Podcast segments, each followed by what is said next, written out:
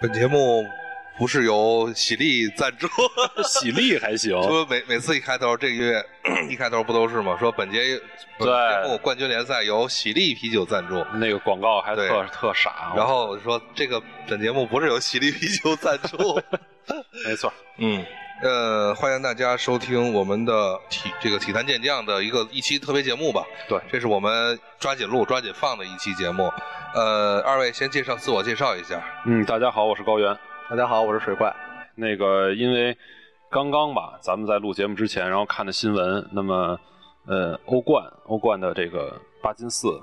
呃，比赛结束之后，然后半决赛的抽签结果现在已经出来了。呃，这是最新的消息，对，这热是乎最热乎的消息，没错没错。然后我们就看着这个半决赛的对阵，然后也是待会儿我们先回顾一下八进四的比赛，然后再来分析一下，展望一下这个接下来啊这个欧冠半决赛这个对阵形势啊，包括会有什么比较好的故事没有，精彩的这些前瞻是吧？是这样。好，呃，然后我来改变一下歌曲，然后咱们开始聊。 You got to go in. She likes that low end. 这改变也忒大了吧？ Ass is so 呃，其实我我想把这个，因为比赛比完了嘛，想把这个音乐换到一个轻松的，就是别太影响咱们没的错咱们的这个聊天，因为咱们聊这东西都太火爆了，其实嗯 没错已经够火爆了。这这个四轮，这两轮吧，两轮的八呃八分之一的这个四分之一决赛四分之一已经决赛打得够火爆了，对，啊够火爆，够火爆。呃，呃，因为又过去了几天时间嘛，然后我觉得咱们那个先说一些新闻，新闻呢，呃，国内外的吧，咱们一条一条看。然后首先一个呢，就是想说一条北京首钢队，关于北京首钢队有两条新闻。嗯，首先一点呢，就是呃，有一个初步的意向，就是也是由政府啊，北京市政政府，它在中间肯定要一个牵头，然后可能确定了下个赛季从常规赛开始，那么就是要从五棵松来比赛了。那么以后呢，就是说大家看球可能不管常规赛还是季后赛，大家都要去这个五棵松了。呃，怎么讲？我觉得其实就是一个想让更多的人去能看到球，因为首钢体育馆它即使有这个吊顶大屏幕，但是它仍然只有那么五千多人的这么一个场子。嗯，但是连这个比这个一万八千人的这个五棵松万事达的话，肯定还是那里的这个接受的这个人的那个能量能更多一点。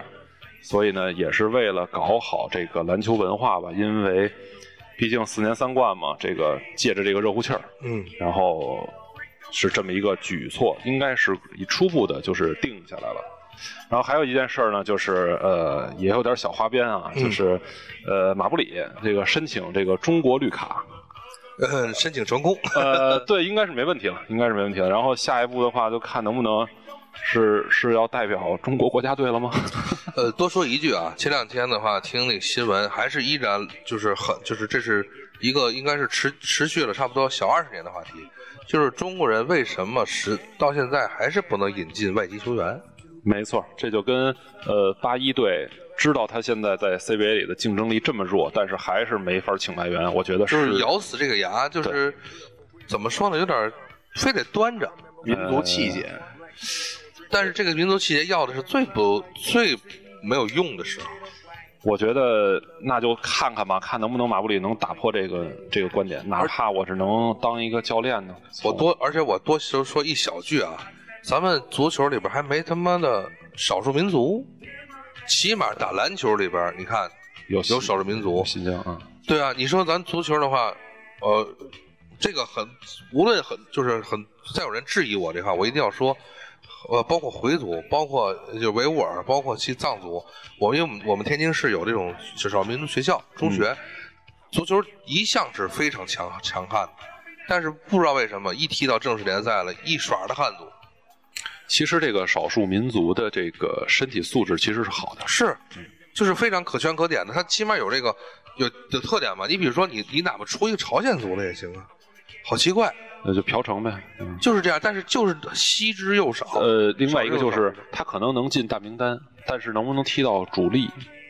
这可能 就我就觉得很奇怪，就是咱们这是也也三搞了三十多年足球了，从来没有这么在这上面去发展发展的。你比如说，咱如果说，哎，开个玩笑啊，假如咱来一个十一个人的维吾尔的，那和他们西亚球队没什么区别。错没错没错，开玩笑啊，但就是说这意思，就是说还希望咱们中国足球吧，就是把这个眼睛更开放点儿，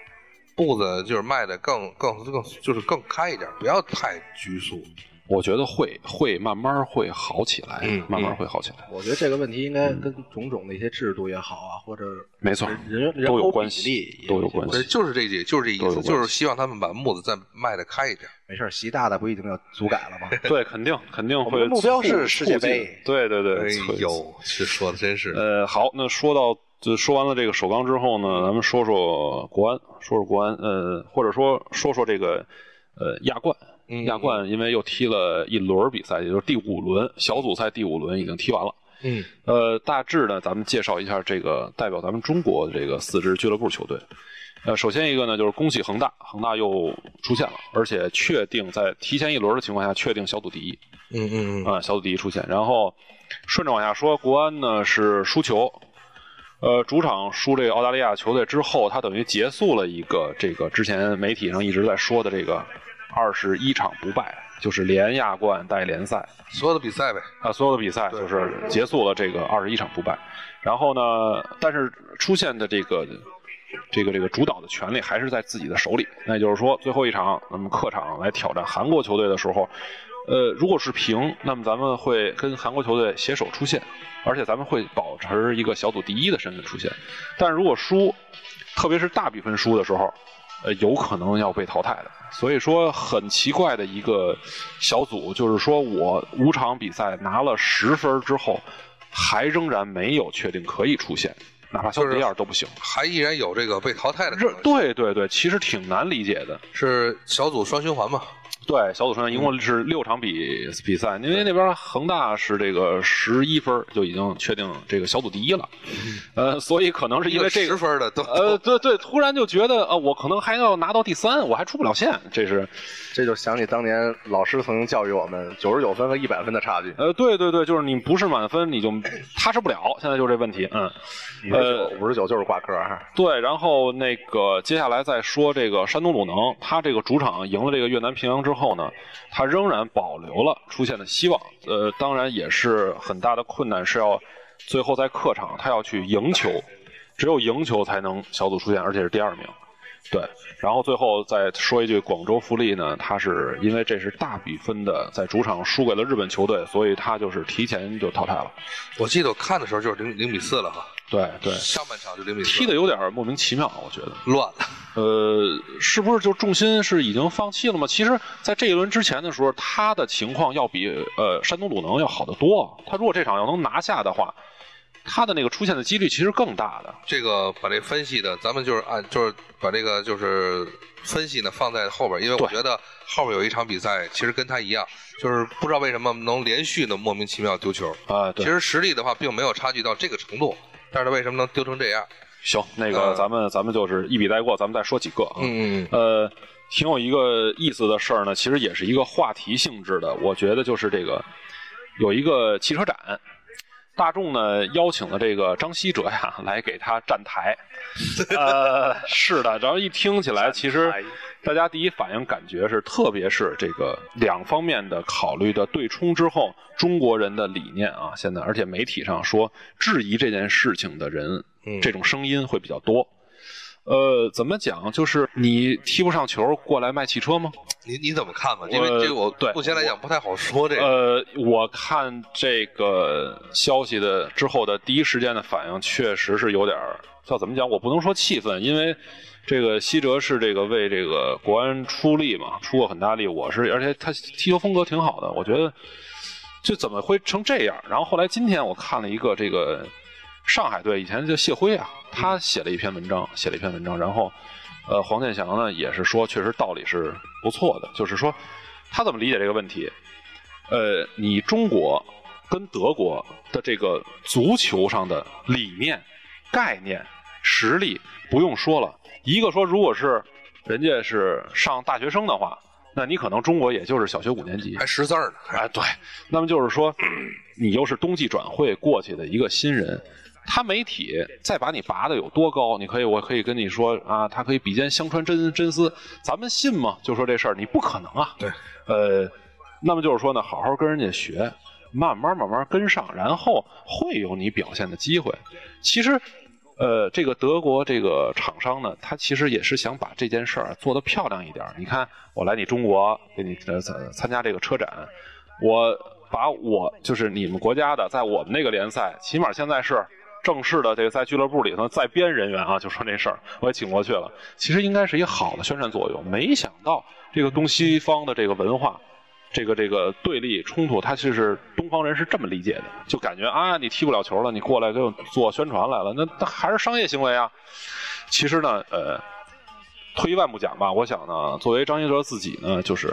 一，你得为你这个职业球员做出一个你职业的这个态度，也就是说，人家让你来这个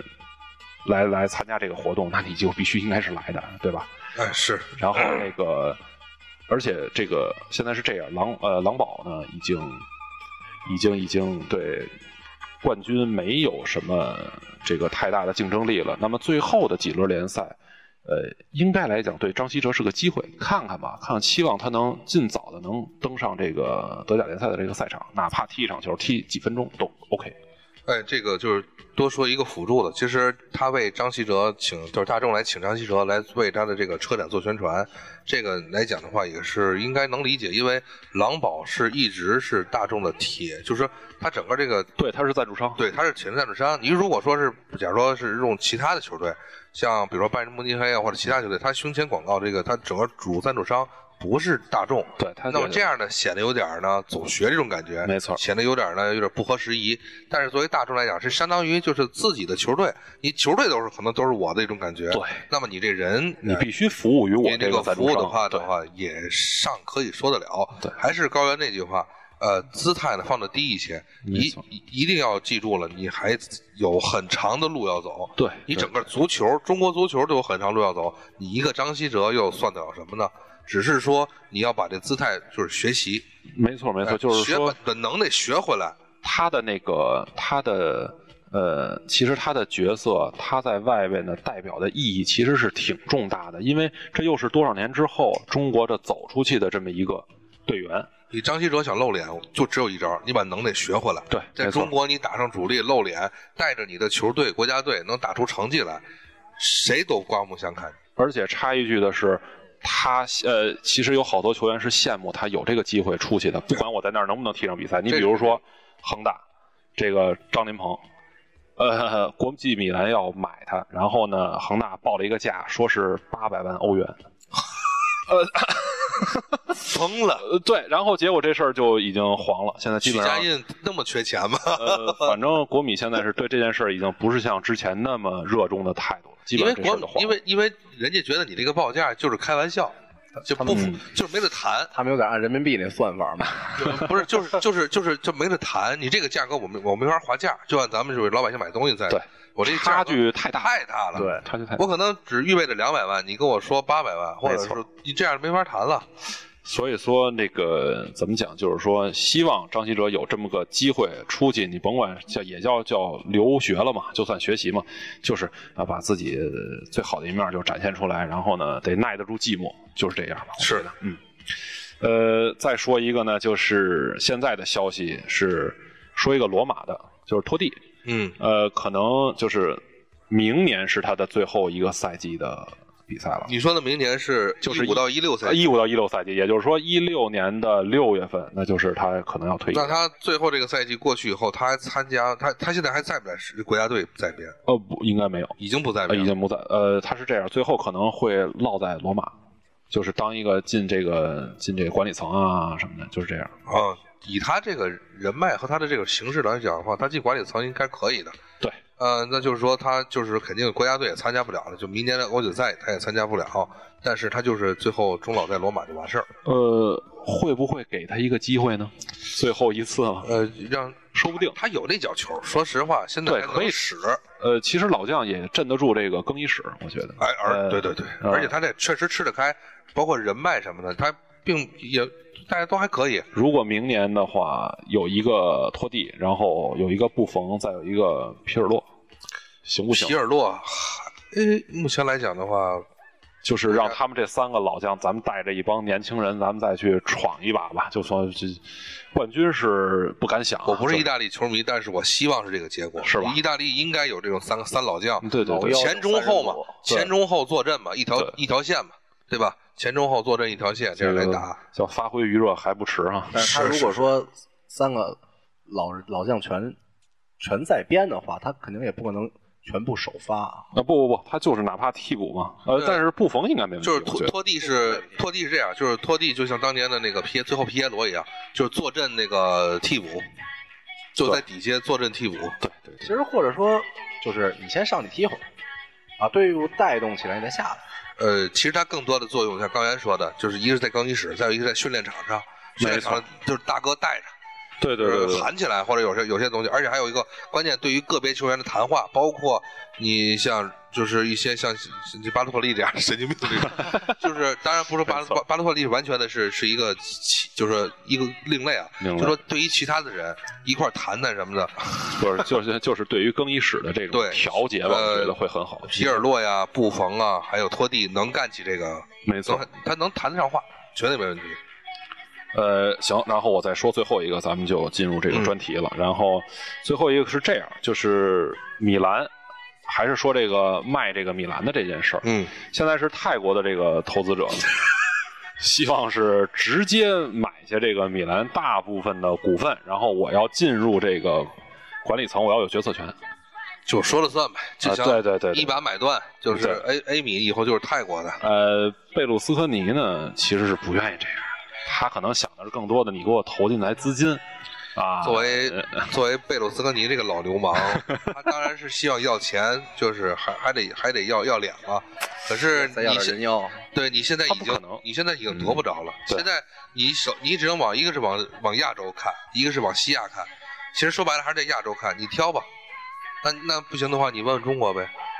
你问问这边谁谁乐意收他一部分股份，这样的话他能他能制衡一下泰国。他即使说他不能摆，他现在已经不能摆脱泰国的收购的话，那么他引进来再引进来另外的一个能制衡泰国的呢？嗯，之前是说几个这个中国的这个买家啊，是要就叫集资嘛，对联袂来买这个股份，因为一个可能一家也出不起那么多。这也是贝洛斯科你想看到的，就是你哪家都最后最后的我占一个多数，然后我在里边鼓鼓这个那说不定说了算那。说不定可能中国他们中国这些买家他也不是傻子，他也看清楚了。那如果你还想要决策权，哎咱比这个泰国人聪明不是一星半点儿的， 是。那既然你贝克斯科尼你不放权的话，我没必要瞎投这钱。后来你把我这钱造了以后，就是又又又是一潭死水了。所以看吧，这应该是在四月底五月初可能要出结果的这个事儿。嗯，快，因为这个赛季结束必须要出结果了，因为要包就下赛季引援就要开始对，了买卖这你就得要花开始钱了，是是有是，花钱的道儿了。这意思就是你你老流氓脑袋要再不开化，你就去泰国玩人妖去吧。不就其实贝鲁斯科尼他始终啊，就是他这人，他做政权，就是在总理总理这一块儿，咱们不提，他有很多的问题。他搞足球这事儿上还是挺有一套的。就是我一直觉得像他呀，像这个弗洛伦蒂诺呀，就这几就这几个人，这都是老在欧洲这个圈儿里混的。这个他会有一些就是说把政治手腕运用到这个管理球队这这个这个这个管理层里来，就是这哎个是，而且关键是他其实 A A 米的话，之前运作都一向不错，只是说这怎么这就突然就这样了哈？呃是不是跟意甲的衰败其实也有一定关系它？是整体的下滑，呃对，你谁也拦不住。没你错像尤文、国米又怎么样？国米当初那么能花钱的，也是趁油田的呀，现在不也是这意思？现在得理性的花钱，哎，是这钱已经不是大风刮了，已经没有对市场都没有那么成熟那么好了意。甲就意甲就自从那个电话门事件以后，整体对都会有影真是响，整体对下滑都会有影对响。，就是这意思。包括欧、这个呃国家的这个，就是由于经济这个，就是欧整个欧洲经济衰退，没包错，括经济金融危机，它整个保持的，但首当其冲的是西班牙和意西班大牙利比。他更现在更呢，西班牙是属于是国际融资，这还好一点。那你意大利这种的、这种的固步自守的，它很出现这问题是必然惨的。你只不过希腊那个联赛不那么火就罢了， 对看你是看看希腊那个简直是就就是这意思。西班牙西班牙人家有钱宝啊，嗯好吧，然好，咱后们就这样呃我推一下歌，稍微休息一下，咱们进入咱正题。 ，OK。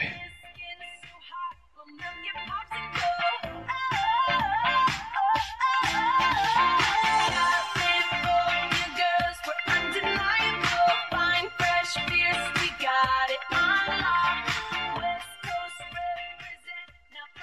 好，进入我们今天的正题，大家都清清嗓子啊，一会儿是应该是大段的聊天了，没错没错，有好多要想聊的。实在是想说太多了，没错这也不能咱这几个夜儿不能白白挨那个熬夜儿，对吧？对， 先说第一一个对手的直接对决，第一组对决，嗯，巴塞罗那对大巴黎，大巴黎，大巴黎，大巴萨对大巴黎。嗯， 这个我们之所以第一次就是把它放在第一部为来说，是因为这是前后两场是最最正正常的一场比我赛，们只能用这个句话来形容啊 了。，对，最像比赛的、最像球赛的一场球赛。是是是，双方都发挥了自己应有的水平。来这个水怪稍微介绍一下吧。是就是先说第一第一轮，就是巴塞罗那客场对大巴黎。嗯，巴塞罗那客场对大巴黎是怎么介绍呢？就是双方都发挥出了自己的水平，但是因为一些客观原因，比如像伤病，像拉蒂蒂奇什么拉蒂蒂奇，嫖了啊，蒂亚蒂亚蒂亚戈西，西哎，是叫蒂亚戈席尔瓦啊，对对，蒂蒂亚亚戈戈席席尔尔瓦瓦，是蒂亚戈席尔瓦，对，因为他那个外号蒂奇，我第一反应老是拉蒂蒂奇，拉基蒂奇可不能上，嗯他可不能上。没错，没错。呃，那个是这样，然后呃后边伤了，然后前面停赛，这个因为伊布第一场上不了，所以呢，呃，再赶上这个状态好的这个苏亚雷斯对上了状态不好的这个大卫席尔瓦，从比赛从比赛状态来讲的话，就是像迪亚哥席尔瓦这个伤，完全就是属于上帝的，就是这一个玩笑，就是就不知道为什么他就伤了，而且现在他伤的是什么部位，你知道吗？呃，是哪儿的撕裂？好像是因为是不是哪儿韧带？因为无论是小白吧从嗯就是现在等于各各方的这个就是回放来讲的话，根本看不到他伤的那一瞬间，有可能是训练的时候就已经伤了。是在丢完第一个球以后马上就换下了，嗯，对，就是就不知道为什么。也有可能是因为这个，因为他的联赛，他的联赛里头跟第二名竞争非常激烈，现在特别是跟第三名，他等于三个球队。我就说，就只是说场上这事儿，就是说他伤的特别奇怪，就是好像因为你要如果说有有这个就是互相的碰撞，或者说有一些这个就是大大就是一些大这个扯动的动作，他也行，就是非常蹊跷的那么一使劲儿，可能就伤了。呃，那也就是说，应该是不是这个还是疲劳？我觉得还是疲劳造这成。是一个长期积累造成的一个结果。对呃，但是他的你看，就是我咱们一开始看直播嘛，从他整个的这个上场时候，双方运动员入场，其实你看到的他他们状态是非常好的。没错，就是说像第二，尤其像第二格西吧，他一向是属于这种巴西的，就是难得的，目前还有一个定海神针，对这样的一个三号坐坐镇这个中后场，而且是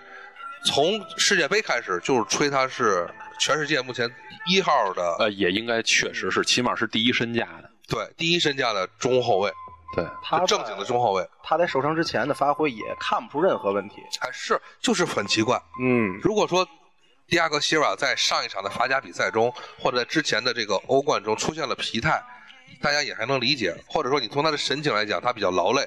比如说你看一下那个像像像尤文图斯那边，或者像其就是像像像那个有时候像有的一一些，比如说像呃马竞里边有些球员，你能看出他的疲劳和他的紧张感。但是这场比赛一上来的时候，两个队的精神状态是非常好的。其实说到伤病，我觉得就巴黎跟巴萨第一回合，两个队都有一些伤病缠身的现象。像之后被换下的伊涅斯塔，嗯，那确实不是莫名其妙，那是真实的这一下，呃，就是伊涅斯塔那一下就看得出来是硬伤了。捂着腰眼儿就下去了。啊，是然后还有上半场快结束的时候，西里古其实就是说，呃，伤病一直在缠绕着这一个赛季所有的这些，呃，球队里面有这个各个国家队的精英的这些俱乐部的球队。就是身背双线或者三线作战的呃一线俱乐部的一线球员，特别是有经历了是去年是因为有世界杯，对这种世界杯年的后遗症，觉得是挺影响的。对疲劳的积累，还有休息不足，可能是再加上西利古那个那一下真真特别奇怪，他就用了一个特别特别外行的守门员着地的这么一个动作，他是用自己的胳膊肘去垫了一下自己的肩膀，他可能是怎么说呢，反应不过来了。其实也是一种，我觉得是对比赛的嗯一种投入。就当我真正投入进去之后，我可能会忽略一些我的一些基本动作。而且西就是西里，就是我其实挺喜欢西里谷，西里谷的脸脸盘长得特别像佩鲁季， 而且他那身身材什么的，就是有点当年佩鲁季那种感觉，是什么呢？是一个比较中型的前，就中就是中规中矩的这种守门员，是是是，不高挑，然后呢动作又不是那么花哨，但是呢就是比较以稳健著称。对这也扎实嗯是大巴大巴黎买他的原因，而且就是他现在已经是稳坐布冯之后第二号门将吧，西里谷。对，应该有点接班人的那，有对点意大利国家队的那种。对对对，就是这意意大利思。门将传统，是，就是保就保留了完全的百百分之百的复刻着意大利对就是这种普通门将一个正经门将的一个传统。没，错，就像就像布冯，他没有什么特别绝佳的神扑救之类的，但是他就是一个稳，他的预判动，作非常不花哨，对就是没有任何的多余的一些动作，但是就是那么稳健。哎，一提动作花哨，想起一个传奇门将伊基 塔， 啊，伊基塔，其他实是伊伊基塔都不算，因为伊基塔是完全的野路子。我说另外一个坎波斯，啊，花蝴蝶儿这这是什么？就是能扑，但是动作就是花哨，嗯，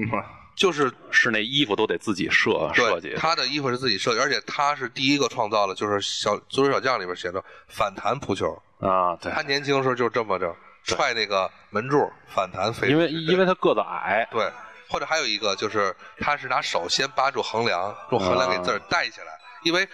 足球规规定足球足球那个足球这个规定里边没有说守门员在起身就起跳的时候不能用手对借助这个横梁的这种能力， 所以他是第一个扒起来跳的。其实守门员这个位置就是挺有意思，这个最后一道嘛，然后你会他把你的这个失误会无限的这个放大，因为而且我认为守门员，其实守门员想出彩儿不容易，对，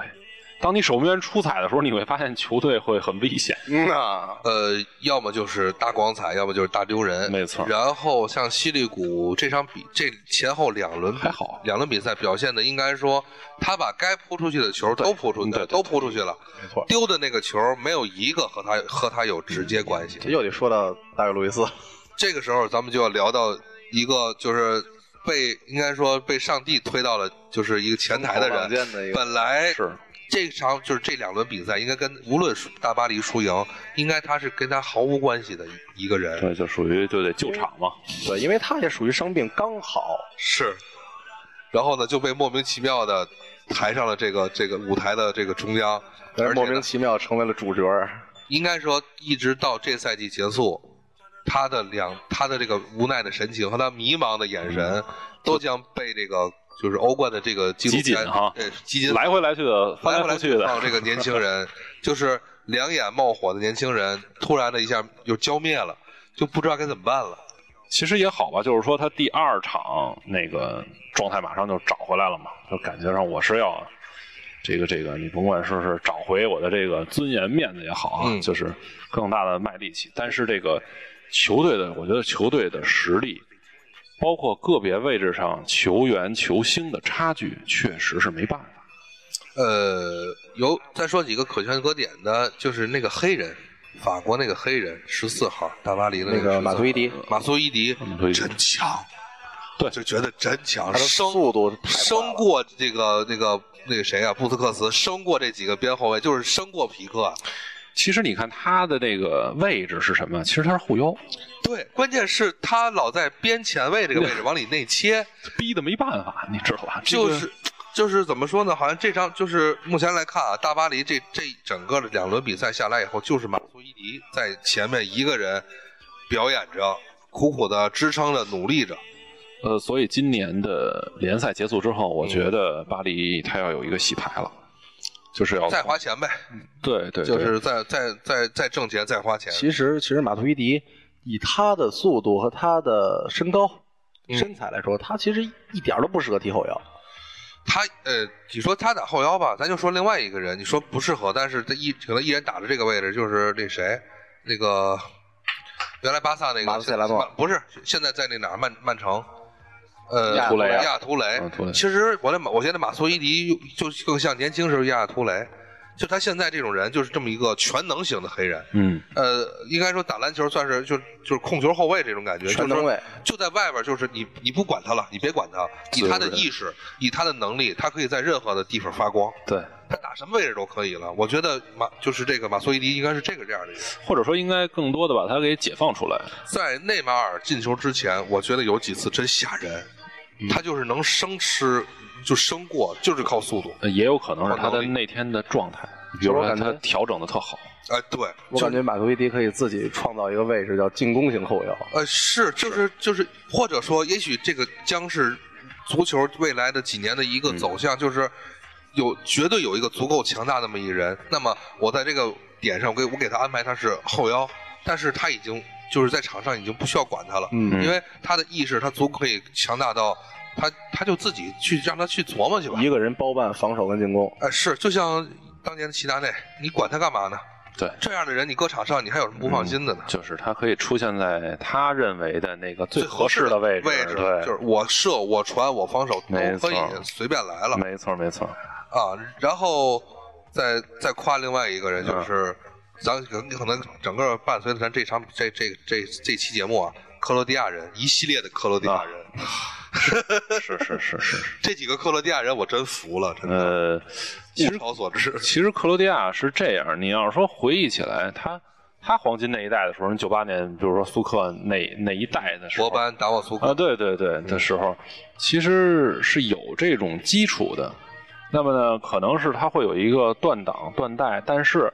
呃，某一些人一直在坚持，然后又带出来一批人，这就是一个循环的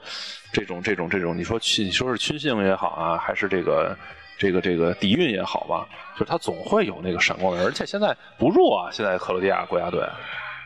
应该是在二流，就不是不能说二流啊，这有点有点有点有点贬贬低克罗地亚。你要说二流也是二流强，就是二线的绝对强队，啊对对就对是二线里边第对一 number one，克罗地亚队应该可以做到这个位置上。其实我觉得刚才说到那个断档，我觉得跟咱之前说的一个平台还是有关系的。他没有一个表现的平台，没有一个发发挥自己能力的一个机会。对，大家都不认识你的对时候，你像拉基蒂奇，他之前在塞维利亚的时候，其实很平淡的一个人，没有什么太突出的成就，嗯，能在自己球队里边是属于数一数二的。但是在整体来说，他就是被埋没的 那么一个克罗地亚人。那来到巴萨以后就不一样了，真是发，应该说发光发热，这个到极致了，就是把他最大能量释放出来。没错没错，或者说是这个平台呢，刚才水哥也说了，这个平台给他展示了机会之后啊，一下金子就发光了，就是这样。他我觉得他有点借巴萨换帅的这个势，嗯像他来，就我之前也说过，恩里克把他弄进来，就是完全是属于他要改变巴萨。他来以后，巴萨的打法已经出现了改变了，很少之前很少能见到梅西或者莱蒂奇也好，梅西也好，从左边或者从右边大脚找找找对面对角线的那个内对马尔对，，巴萨不是这么干的。对，但是现在基本上梅西就巴黎那场球、嗯一回合，梅西四五次了去找内马尔，然后内马尔再回来找苏亚雷斯。这是一个呃，是这样，又有一个就是说数据上的一个支撑，嗯，就是他引进内马尔啊，看来现在看，起码现在看是引进对了。呃，内马尔跟梅西这是两个人同时，呃，这个赛季打入三十球以上，现在是有这么一个数据。那也就是说，已经从呃可以说从进攻上，这个呃解放了一些，或者说我减轻了梅西的在进攻上这种摧城拔寨的这种压力。对吧？因为急得他有时候都老吐嘛。这个确实是，我觉得啊，就是他梅西自己在那个巴萨的这个位置上，如果说把你捧成一个神了，那么你其实是压力身上担子是很重的。没错，而且发挥不好，人就说他散步。对啊，就是说你这批评声就会接踵而来。对，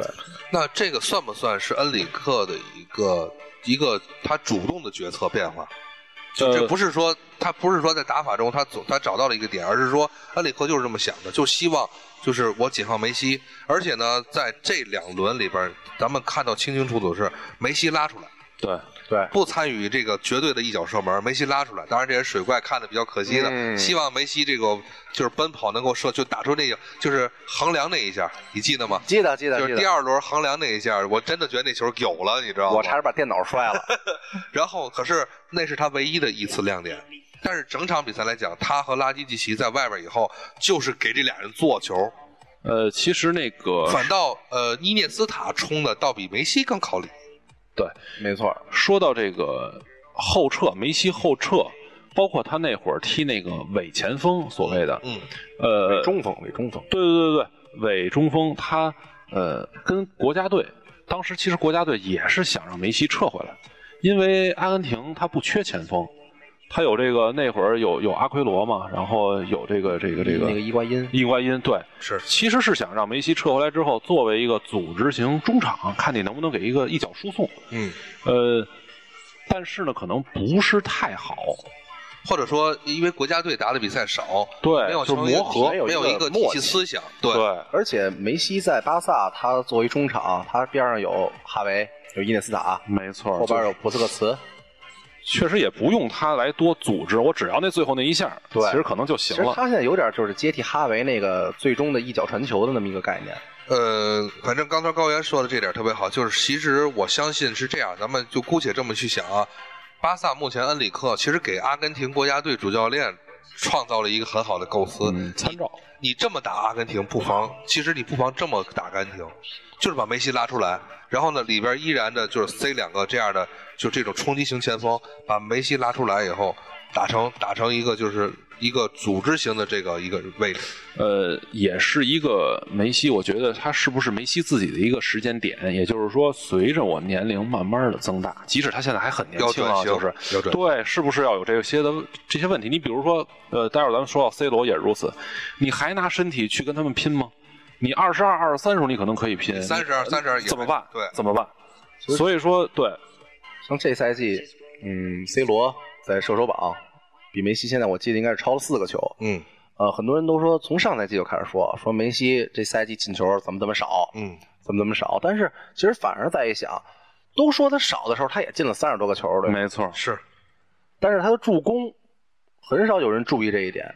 他的助攻跟之前明显增加了很多。嗯或者说传威胁球嘛，就是说，对，对就是说你你你要如果这么比的话呢，C 罗远不如梅西的助攻。对，就是我们就是只要其实还是那句话，对于球队利益谁贡献最大？没错。呃，当然 C 罗也在做变化，也在做变化，就是说，但是呃是，但是因为 C 罗的那个，这又得说到一个，又是说起来 C 罗跟梅西了，就是说身身体素质，是你那梅西的身体素质肯定没有 C 罗强嘛，就是因为对对对而且还有一个就是，我觉得贝尔什么对对对，先从贝尔说起，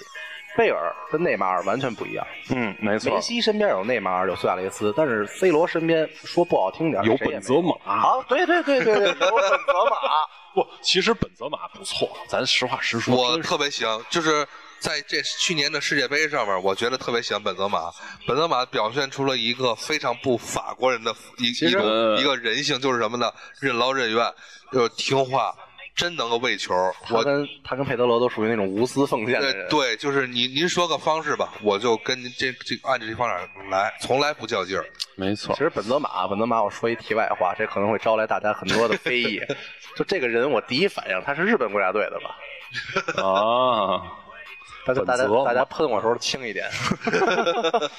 呃，对，然后而且这永远保持那小微笑，嗯本泽马那种对小微笑。呃，要不然就是无奈，对特别的无对助但是那种感觉，不上脸儿不上脸呃，儿对对对对对，没错，呃，咱们聊一下这个巴萨这几个进球。呃，从进球来，咱反映出来这体系的变化，就是进攻。呃，这几次进球，它的主要的得分点，当然就是那个谁啊，苏亚雷斯，苏亚对雷斯吧？内马尔，呃，包括就是苏亚雷斯和内马尔的打法，完全的刚才就是咱延伸着咱们刚才说的，梅西拉出来和伊涅斯塔站站在外线来进行输送，然后呢，他们两个人的背后有拉基蒂奇的防守，一线防守。呃，其实在，在转播的时候，我们会听到有些转转播人员说说现在的就是那个谁布斯克茨和那个谁后边那个那个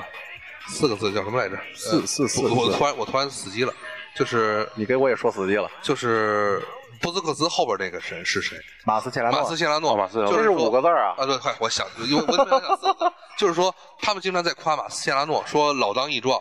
可是他，你们有有有，就是大家有没有想一想，到了马斯切拉诺那儿，那球都已经，嗯就是他进攻都已经烂成，对，就是已经被拉基蒂奇霍楞的，已经不能再难受了。嗯就是马斯切拉诺断的这个球断的非常舒服，就是会给一个会给后防线造成一个最好的优势是什么呢？这球到我这儿就已经那就强差不弩多之末了，对，没错，强弩之末我了。再捅上一脚，你就哎对，就就是还就是什么事儿还能麻劳烦到马斯切拉诺再去努力的，其实已经不需其要实了。就相当于一个子弹穿过了三层防弹衣，在最后那个人你身上你。到我这他儿那个伤害已经没有失了就是对，就是这意思。其实恰恰我觉得这就对了，就是你不可能让马斯切拉诺或者是这个皮克来正面面对对方的这种进攻性的球冲击员，那就对该有出事儿了，那就是该。是，呃，然后恰恰咱们为什么我刚刚说一下这个防守，就是拉基奇的防守，恰恰在防守的时候，呃尤其是下呃后一场就是巴萨主场的时候，前场断球都断成了屁了，已经、啊，就是都半场了，都已经就变成半场攻防了。呃，也是一个心态问题，我觉得就是很着急啊，那边巴那个大巴黎，大巴萨不着急，大巴黎着急不着急我不管，就说巴萨，就是你无论着急，你你把大巴黎怎么打，我们就是要的是什么呢？从拉基季奇这阵儿就把你给截住了。呃，没错防守截住完了以后，马上转入进攻，然后梅西因为梅西拉出来了，那么就多了一个传球和造成了一个绝对呃这个压迫性的一个进攻的一个人，嗯他和呃伊涅斯塔来进行配合，套边也行，往里直塞有这这回有往里直塞方便了。这俩人的话，就就喜欢这样的，其实就这个，我想说一点，就是之前恩里克在巴萨的锋线上，他做出了一个改观，就是你这哥仨，你初始位置是苏亚雷斯中间，然后梅西那边一人一边儿，嗯对但是打到一半儿或者打到什么时候的时候，你们自己换地儿。嗯对对，他现没在错把儿，这个理念运用到中场上了。对，你们哥仨也是，你比如说你是后腰啊，你是左边右边，没有两边没有什么定型的那种位置上的那种那种那种固定的，我你怎么就怎么怎么样，你就你们上就踢吧，你对们是怎么舒服就怎么来呗，就是，啊而且 MSN 还非常非常心领神会这句话，嗯，嗯没错三个人转起来了，就变成三角，是一个对旋转的等边三角形。你转到你转到什么程度？就是最简单的，把迪亚哥席尔瓦给转伤了，嗯把那个大卫路易斯转晕了转到转晕了。大了真是大卫路易斯不不知道该防谁，没错儿，没错儿我站哪儿都难受。没我错我站这儿的话呢，呃，那边突破进球了，赖 我。我站这边的话呢，然后呢，那个谁让让那个那个这个苏亚雷斯突我也进球了，我防谁啊？后卫不好当啊。对啊，就是这个其实是非常成功的一个，呃，成功的应该说不仅是进球，已经在体系上就瓦解了对方的防守，你让中后卫根本没有办法去防了，还是我谁都防不了了。还是关键就是团队配合。是，就是呃，说两点吧，我觉得第一点就是得表扬一下这个内马尔跟苏亚雷斯他把握机会的能力，就是他最后那一下他有解决这个这个这个问题的这个这个能力，确实是太好了，我觉得一开始我因为最近看英超少这两年，所以我苏亚雷斯在这个这个。啊，在利物浦在利物浦的时啊候没太看出来，就知道他刷数据刷牛逼，嗯因为不服气不行嗯。大哥就是高，就是值这个钱。嗯，但来到巴萨以后，我突然发现他真值这个钱。对，尤其是世界杯的表现也是，他都对阵成，他都打打英格兰，就那种不可完成的任务，把球给我，我就能把它弄进去。其实他在对巴拉大巴黎第一回合的时候，那第二个进球，我觉得他就是英超时候的表现。呃， 就是利物浦， 啊就是利物浦 就是把球给我，我给你弄进去。，你别拦着我，谁也别拦着我。是是，我觉得我我得发挥一下，我我想呃想发杀挥人一下，佛挡干佛。其实他是呃也挺不容易有这样一个让他表现的这么一个机会。就是其实你在巴萨的体系里头，你是要踢这个体系的这个足球的。对，真正说想让他去上去耍的这个机会很少。呃，他苏亚雷斯，尤其表扬苏亚雷斯，还有一点就是，他不仅完成了任务，而且还进了球。嗯，对，就是说我个人表现，我表现完了以后，可能由于我自己的这个不听话，浪费了更多的其他队员的进球机会，没有。没有，呃，苏亚雷斯恰恰不仅就是他全场除了进球以外，他干了一个最好的事儿，这是我们咱刚才场下也聊过的，就是当干了一个说不好听的，干了一个狗干的事儿，就是围着这个各他的后防线各个人来转对，让你永远的觉得我这这坏了，苏亚雷斯在我这边 了啊，压力非常大嗯压力非常大了。那一会儿他跑那头去了，没错内马尔跑这边去了，就是说他们就是他和内马尔干了一个特别好，就是完全的瓦解你整个的防守体系，你战乱了。你越防我越累。你跟着跑吧，去去有本事你跟着我内马尔跑，对对对，能累死你。而且关键是你还不能放梅西啊！你梅西是后后撤了，那他要往上插那一下的时候，你受不了啊。就那一脚打门框，就是你可以不盯梅西，对你你试上头试，来一脚，你试是是试，是吓死之你！前给你一个下马威。是，我就让你一次就让你稀里骨就知道我，你得你得 就站好了。对，其实就像第二回合，嗯，内马尔进内内马尔进了两个球，那个回合，第二回合就是大卫·路易斯玩命死盯梅西，得内马尔漏了。是你要是换过来，玩命死盯内马尔，苏那亚雷斯出去了，啊，对冲出去了。对，这所以他说就是第一轮，就是因为他内马尔进球了。那么好，大卫·路易斯觉得我得是不是我得盯盯内马尔啊？因为而且还咱是队友，我也熟悉你，我盯你吧。嗯，嗯拿了两个哐哐俩进去了。所以现在就是说，呃，第二点就是想应该表扬一下这个恩里克呀，他在这个轮换的时候，也就是说，其实之前在联赛里头啊，他把这个内马尔给换下的时候，内马尔其实是不高兴的。没错，那个意思是说啊，我这踢的好好的，刚这个六十分钟左右，你怎么给我换下来了？他还用一个那个就是七的手势，呃，对，反正就是说，呃，但是你一看就是说，他的必要条件，也就是说，MSN 是不是必须要同时在场？你当有三个威胁人物的时候，你会顾此失彼。对，如果有两个，那说不定目标集中；如果你只有一个的话，那说不定就问题很简单了。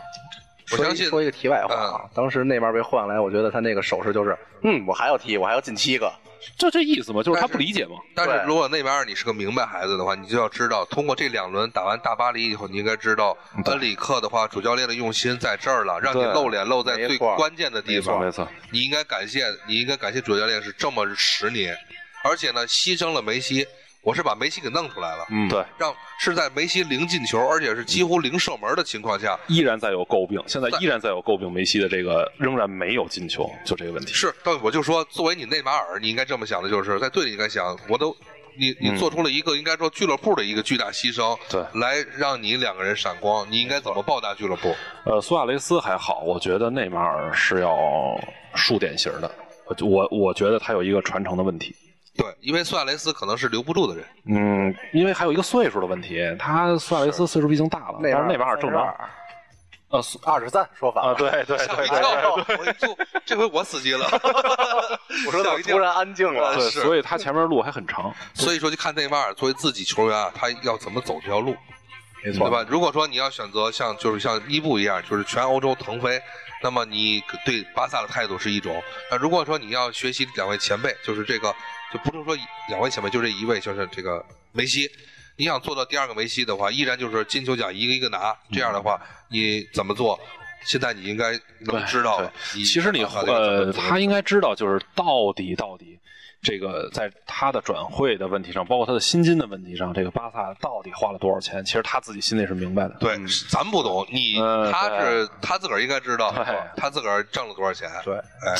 所以说看吧，因为接下来硬仗啊，半决赛，咱待会儿再说啊。但是行接下来硬仗可就来了。 然就是后巴萨，其实我还想说一人，你再说一个，说一个马蒂厄，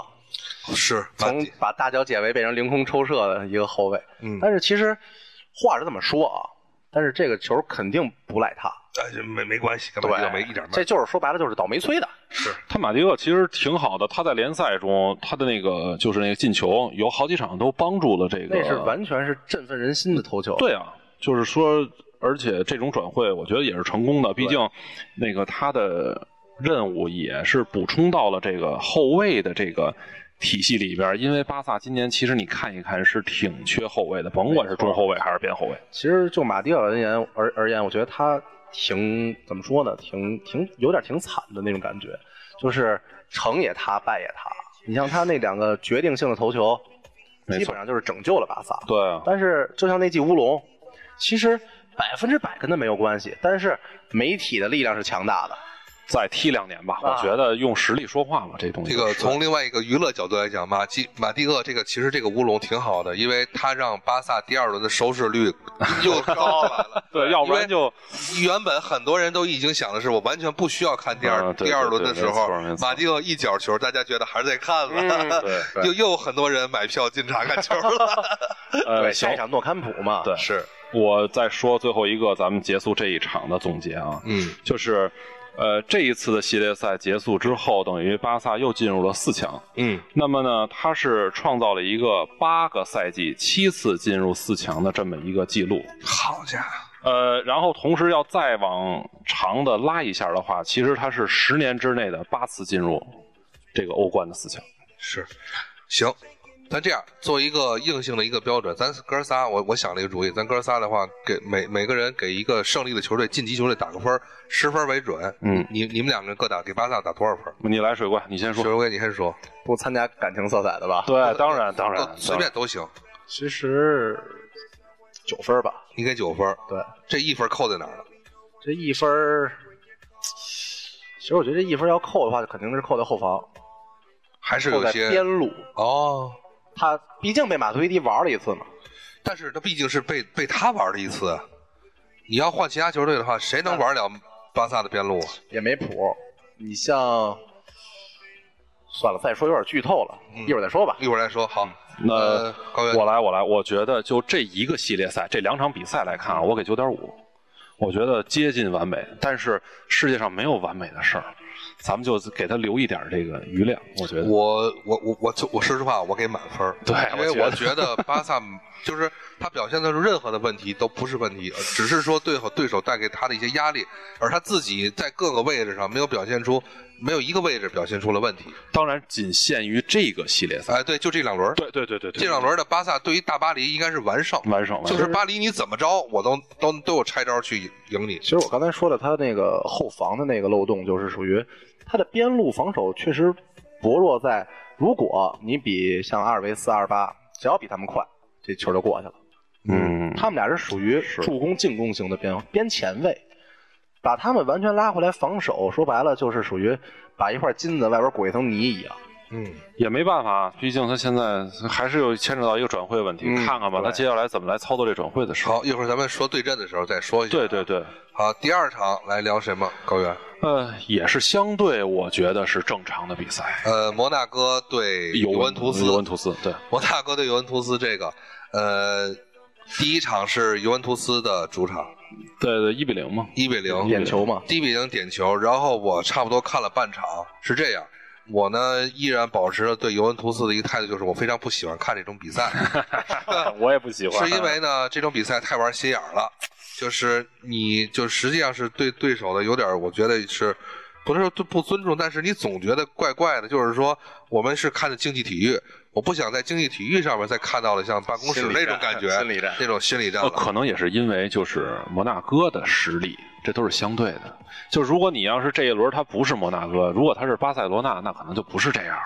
是，但是这就是为在场下的时候，就是我刚来的时候跟水怪说的一个，尤文图斯这么多年，他干了一个最有意思的事儿，就是他做到了一点，就是逢强必强，逢啊弱必弱。嗯没错没错，就是他老把这个自己的实力啊，就是建立在别人的建基立础上在别人的痛苦 上。对，就是我只要能够将将的赢你一个球，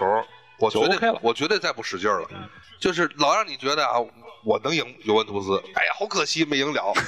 特别操蛋，你知道？就这种感觉特别操蛋，不是说像像皇马这种，哦，快赢我四个，嗯或者是咱们以后后边要说那种，都灌烂了我了，我服气了。嗯，对对，总是让人觉得我不服，我不能服你尤文图斯。其实你不比我强多少，呃，其实他第一场比赛就一比零踢完了之后啊，嗯我就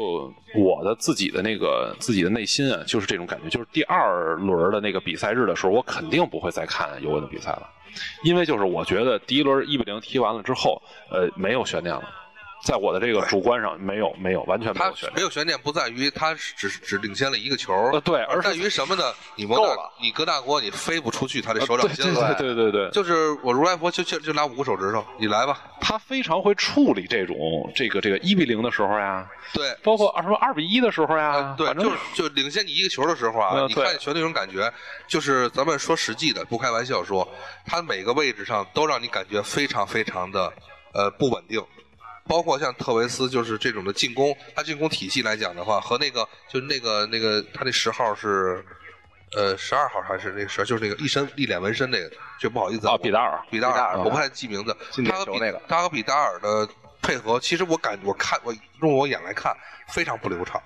完全就是你抢我抢这种感觉，就是特维斯要自己抢上来一个机会才能造成进攻。让比达尔呢也是在人堆里边儿去，呃，去无论是前场断球啊，还是说就自己要个人就个人能力，就是总看不出任何的配合来。呃戴尔想起一个事儿来，就是他那脚点球，我当时看那脚点球的时候，我第一反应是这脚飞了，啊，但是莫名其妙就冲进去了。对，就是这种感觉，就是我跟你说，这就是尤文图斯感觉，你总觉得啊不就是半吊子不那么踏实，你知道吗？嗯可是呢，该进的还是进了。能不能从这两个这两个球员的这个国家出身上来来来来考虑这个问题？就是一个阿根廷跟一个智利，恰恰，南美 这种但是你恰恰从这两个人的出身，这个这种性格来讲的话，又完全不适合尤文图斯。太狂野、太哎你太看，你再看后边那几个防守那几个啊老哥哥，那就那就行了，那就嗯 尤这其啊几个布老冯哥哥跟前面完全不一样。对对对对对，呃，布冯的几个扑救，我不知道你们有看集锦的时候看看了看了看了布冯那个扑救是相当于下围棋，比如说呃，咱们看那个就是犀利谷的扑救，嗯，咱们也看过在曼城里边像像哈特的哈扑救特，再包括像咱们后边聊的像比如说像呃就是卡西这种扑救，嗯都是什么呢？比比就是特别精彩，就是特别惊险，这时候啪拿着了。而什么布冯那扑救什么意思？我停，我停在那儿等他，我先飞出去，我先飞出去以后，我这手等得等球。对就说他就老将都老成这样了，就这球的路线都在他脑子里边，你还能你翻不出他这手掌心儿。其实尤文就是属于他这种打法，特别需要一个这种门门将。哎，是是，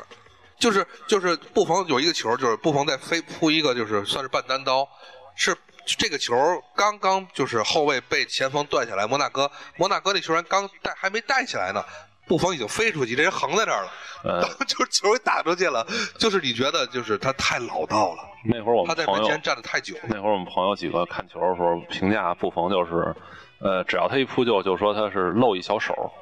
就是他那手你不管在哪儿，他哎他这一漏就正好挡在那个球那个路线呃上特，别漫不经心。布冯今年多大 了？三十五六吧好像。，对，应该是三十本命年的，好像是了。啊嗯，呃，依稀当年记得那个一个十八岁啊，坐在那个呃，这个就是帕尔马那个那个帕尔马不是那次是是夺冠还是怎么着？嗯就是反正是呃晋级还是怎么着？就是十八岁的门将，一脸大胡子，坐在自个儿的那个大门上，那大个儿，然后就在那儿挥舞着这个自己的这个这个这个球衣。十八岁那前儿时光时光就时这光么荏过苒，一个过去十了八啊年又过去了。真其是实像评价门将都是这个，哎，这神扑救，这个好。其实布冯我感觉就是神预判跟神站 位，是是，反正看他的主力阵容吧，就他的这个购物价来看，嗯是一点都不弱的。呃，特别是近几年，就是尤文在他的意甲联赛里头一家儿独大，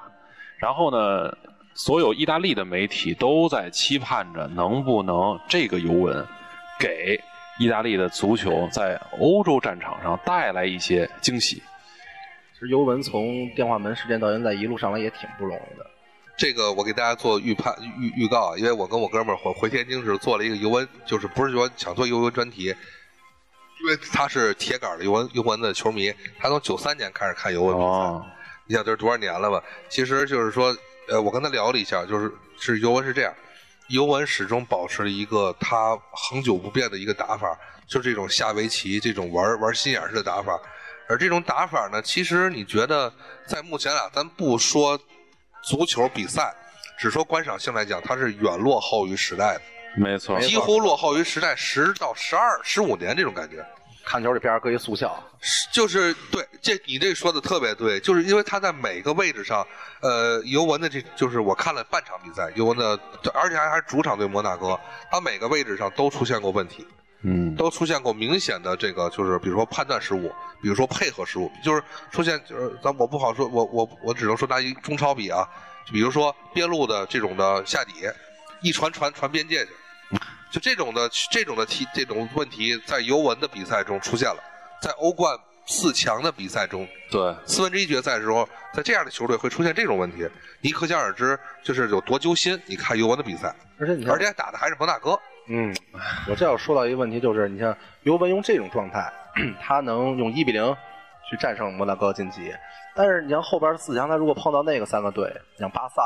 皇马、拜仁的这种进攻哎呃，也也说不定，有可能他就又会换一个，就一下换了一个一个一个新面孔，嗯也说不定。目这前事儿来讲的话，如果说咱们现在已经有四个队晋级了，嗯，除了尤文图斯，其实每个队都是在打全队，只有尤文图斯打的嗯打个人在是打吧嗯明星嗯。对对对，你在尤文的比赛中，你放心，你也不要指望其他人，就是两个人，一个是就特维斯，特维斯的发挥，一个是皮尔洛的发挥。嗯，你放心，没有没有别的希啊，望。还有布冯呢，呃，布冯的如果布冯发挥了，就说明这球队完了。呃，挺有意思的，就是待会儿咱们再说对阵的时候，咱们呃再说对，咱们再说。呃，这场我只想总结一点，就是尤文图斯，你应该在球队的整个你的整个队伍的氛围需要变了。比如说，尤文图斯的打法其实也在寻求着不同的变化。从最早的我能知道的就是拉瓦内利开始那前儿，就是就这场就变，包括中期的，就是比如说意大利的呃意大利队的这种复兴，两千年前后就出现了这些，就比如说呃其实那会儿赞就普罗塔呀，啊啊对还有就这这帮人嘛卡纳瓦罗卡纳呀，瓦罗这帮人的这种变化还好，但是到这儿来讲的话，尤文图斯依然保持着一个慢节奏的这种打法，而这种慢节奏的意甲式打法，从从九零年开始就已经逐渐被世界淘汰了。其实是这样，就是说不定正是因为他在联赛里边长期的，或者说间接性的有那么几年的一种统治性的地位，造成了他很迷信这一套打法的，他不想变啊，嗯因为他觉得他行啊，他可以啊。这个应该说整个意甲联赛的问题，就是意甲联赛的过于陈旧了。 过于沉闷了，或者呃说，对，陈旧沉闷吧，因为是这样，就是两千年的时候，两千年欧锦赛的时候，英格兰小组没有出现，嗯，呃，好像是没有出现吧？他英德国都没有出现嘛，对吧？对那一年打醒了英国人和德国人呃，零四年才打醒啊德国这边啊，是我就是说，啊但是应该说已已经有应该压力了，全世西边界有都压力，对，嗯全世界都知道了，你这两个球，这两个甲级联赛非常陈旧了。好，对英超在两千年之后实行的进步，所有的球队就是能学新的都学新了。这个咱们上次在聊英超里也嗯聊过，就是包括曼联啊，包括什么，其实利物浦也也在改变嘛。那这么这种老式打法的球队，热刺什么的，其实都在改变。为嗯什么出现了贝尔？就是因为热刺的打法从那种老式也在也在求新，没错，那么你现在连英超和德甲都在求新的时候，你突然发现原来有一个人慢慢慢慢慢慢慢慢变得嗯变老了。还还真是老妇人，老妇人就就慢慢的，他跟不上这个现对在，，他是慢慢一点一点，应该说现在你可以把全意甲联赛评价为老妇人了，没错，是这样的，啊，对吧？你那你这样的话，节奏很缓慢啊，是太慢了，节奏很缓慢，呃，我我这有想说一件事儿，哎，就是我这找了一下这几场比赛的战术统计，嗯呃，我就想说一下第二回合尤文跟摩纳哥的这场比赛，嗯呃，摩纳哥一共十二脚射门，嗯尤文是五脚，啊，但是最后比分还是零比零。对但是但是最后还有一点啊，呃，摩纳哥十二脚射门就一脚射正了，哎，你看，其实结果就出来，也就是说，你打的风生水起，你在我们那时候真是狂轰滥炸，但是你要没炸进门里头去，你等于你等于白打，呃，我说了一个配合水怪说这个啊，因为我看了一下集锦，摩纳哥十二脚射门可都是在禁区，几乎都在小禁区外的时候射门，就是这都是在禁区内部射门，而且很少有远射。呃，为什么说依然能够射偏了？有两个原因，一个是呢，摩纳哥毕竟他的一线前锋嗯，都是二流的，欧洲二流的。再有一个，你看吧，在他射门那一瞬间，前面堆了堆了好几好几好几个万人啊红白道了，就是黑白道。是， 就是就哐哐倒地，你知道，就是拦你，别让你射好。咱反反过来说尤文啊，嗯尤文五脚射门也是一脚在门柱门门门门框里面，嗯嗯，我感觉这就是差距。呃，我觉得是这样，那个，嗯，进攻与防守吧，我觉得体现的其实那会儿老说这个意大利的这个一比零主义啊，因为它有混凝土式的防守，就是说你那会儿说意大利也好，说尤文也好，呃，有一定的共通性，我是觉得这种共通性是一种互相的传染，我觉得这是必然的，对，联赛跟国家队肯定会有这种共通性。所以就是，呃，让它越来越慢，越来越慢。你看现在意大利国家队的成绩为什么现在成这样？当你这个后边守不住的时候，你怎么办？现在是这问题。你前锋如果没有一个摧城拔寨的这个能力的话，那你会发现，要不然就是零比零，要不然就是你被人家进了一个，然后你找不回来。所以我感觉他就是属于，他还不是打防反的那种战术，他是纯打铁桶阵，啊，对，没错，他没有一个反击点。呃，应该是这样，就是他是应该是木桶阵，因为现在他因为就是因为他的防守能力并不是谈不上铁桶， 对可是有一点，尤文图斯是在全场全场铁桶，嗯，就是他、他是这样，他是后卫跑到前面去跟中场一块儿当当桶，第一层防不住了，回来以后当第二层接着防捅，第一二层不行，就是到布冯眼前了，我看布冯都加入当捅。其实就是第一场，如果要是踢成零比零的话，我觉得第二场倒有的看。呃，以我以我了解的，尤文图斯他不会接，他不会等到家门口，就是等到第二轮才出现这种情况，他先、啊先先偷你，明白明白。就是应该说先偷你一个，而且在第一轮比赛中，尤文图斯的表现应该他除了那个点球以外，他应该能进第二个。嗯嗯，呃说回第一轮儿，我再说一下这个嗯战术统计啊。尤文打了十三脚门，然后摩纳哥是十六脚，但是他射正门内的尤文是五脚，摩纳哥你四看脚。，其实就是尤文是有这个拿一个球的能力，对对，他其实是在进攻了，可是你看像第二轮就完全龟缩了，就就完全龟缩成没错木桶了。其实其实我最想说的是什么呀？尤文在第一回合有十五个任意球，这是我最想说的。就对，其实你看他一点儿，他别看打的难看，他其实没有放弃，他一直是在努力没错进攻中，他也给对方造成了绝对一定的压压。哎你说这个，我想起还是说回之前巴黎，其实际上巴黎被巴萨总比分五比一淘汰，嗯，啊，六个球都是巴萨人进的，但是我就觉得他巴巴黎打的一点都不孬，他确实拼了，呃，这就是为什么说咱们把它搁在第一轮说，就是因为两队的这都在认真的踢，没错只不过咱们从技术层面去分析它，它是有有一些相相就相是相克，对或者说必然的能结果能是必然的一些结果，必然，因为它毕竟得出输赢啊，对，嗯，哎，但是像像像第二个这种来讲，其实它也能出输赢，只不过它玩的是制造结果。他他实际上是什么？是你把摩纳哥你进了人家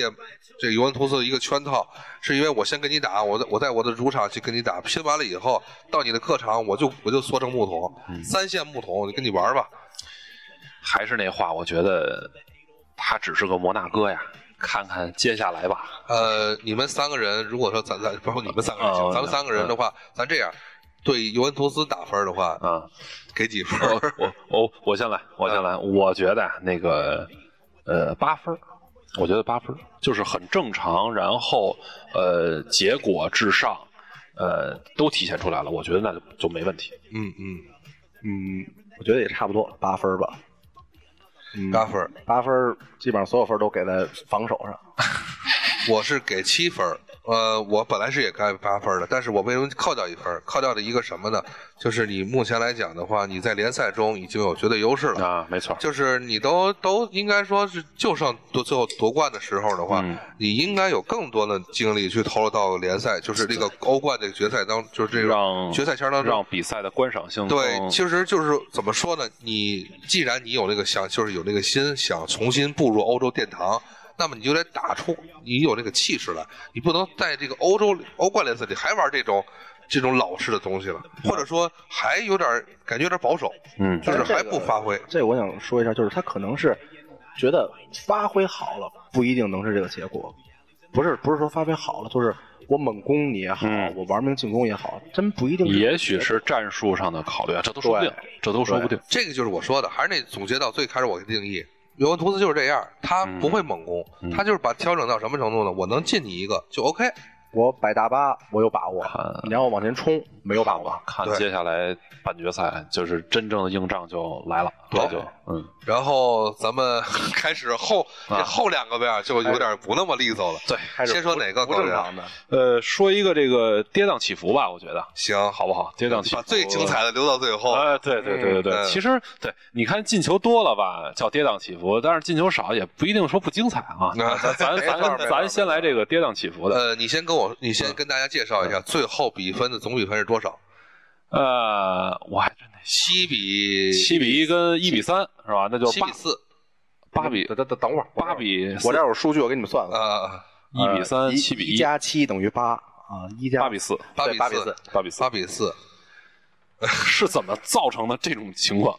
你来主说吧。呃，我想是这样，因为上一个节目咱们当时说了，因为已经那会儿是踢完了第一场是一比三嘛，嗯，我当时的概念是这样，因为你看这三个失球，其实归根结底多多少少都是在后防出现了一些问题。这些问题呢，当时我总结的是表现的是，因为伤病的原因，然后造成了大家对于这个新的一条后防线的这种，你说叫不协调也好，你说是自己不自信也好，它多多少少影响了这个中后场球员的发挥。当时这种感觉。我觉得可以把他和大卫·路易斯继续来做比较，他啊完全是个人的问题，是个人失误，没错是临阵的一些发挥的失常，跟他战术、跟他的整个思想完全没有一一毛钱关系。或者说，就是还没谈到技战术的那个层面上呢，我这场比赛就已经让对方进了三个了，你这就没法说了，这就呃，对，就是说，呃，就包括像大家可以看一下在场下的时候的这个这个谁瓜迪奥拉的表情，就是感觉他自己觉得很冤，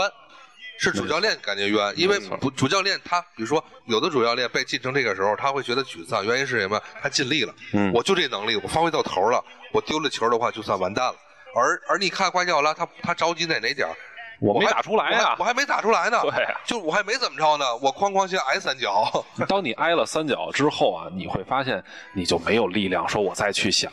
啊怎么怎么样，我再倒腾啊，或者说我怎么着，我能我再我再去拼啊，你可能有那劲儿，你使不出来了已经。呃，作为整体的，我应该觉得是从下半场一直到越到越后啊，拜仁慕尼黑表现了说一个比赛就是一个有这个两轮主客场制的一个必然结果就是什么呢？嗯放放弃了。嗯，我这场不就这样了吗？比如说我现在按你三角了，我不会在这后半场跟你死拼了，当时回到老家再说。对，当时那个其实那会儿想的是，如果大家就是主观意义上是偏向拜仁这边的话啊，会感觉那一个客场进球会很关键，嗯，觉得说不定那可能是最后是起这个，如果要是翻盘的话，会起一个主导作用。结果没想到这第二场一上来二十分钟吧，应该是二十三分钟仨球，对了三个球，呃，其实这种气势上的东西啊，我觉得跟其实跟主场是有很大的关系的，我是这种感觉。你说说球迷也德好国人善打自己的主场呃对氛围也好，对我觉得都会有影响。但是你你你现在要说的时候，就是让高原着重给大家表达一个什么，就是你刚才说的一个，就是我觉得首先要要说的一点就是瓜迪奥拉与目前拜仁慕尼黑这场比赛的打法之间的问矛盾。呃，是这样啊，我不想说黑这个瓜迪奥拉，因为瓜迪奥拉他在这个巴萨有很多的辉煌的过去，包括拜仁请他来，也是拜仁在主观上想做一个变化，或者说让这个球队更上一层楼。呃，结果呢，就是说这一个赛季踢下来吧，呃，因为联赛里头的竞争力太差了，就是你会看见这个甩这个后边球队好几条街的这种情况，多多少少的，就是没有体现出这个球队这个和这个主教练、球员、战术这一系列的这些矛盾，他没有真正的体现出来，但是在欧冠上可不一样。就是说，他会把这些矛盾点会放大，嗯，因为你这个呃对手不一样了，所以呢，就是有好些问题是这样。我个人理解是，呃，瓜迪奥拉想把这种技术足球融入到这个拜仁的这个球队这个血液中。呃，咱们玩玩脚下，咱们玩玩传切配合啊，咱们也打一些什么赏心悦目的这种啊，我倒倒倒倒倒，最后倒到禁区里，帮来一脚啊，非常好看。呃，但是其实如果大家看这个集锦也好看回看也好，包括看现场，他前三个球非常简单，就是两边起球，中间抢点，呃，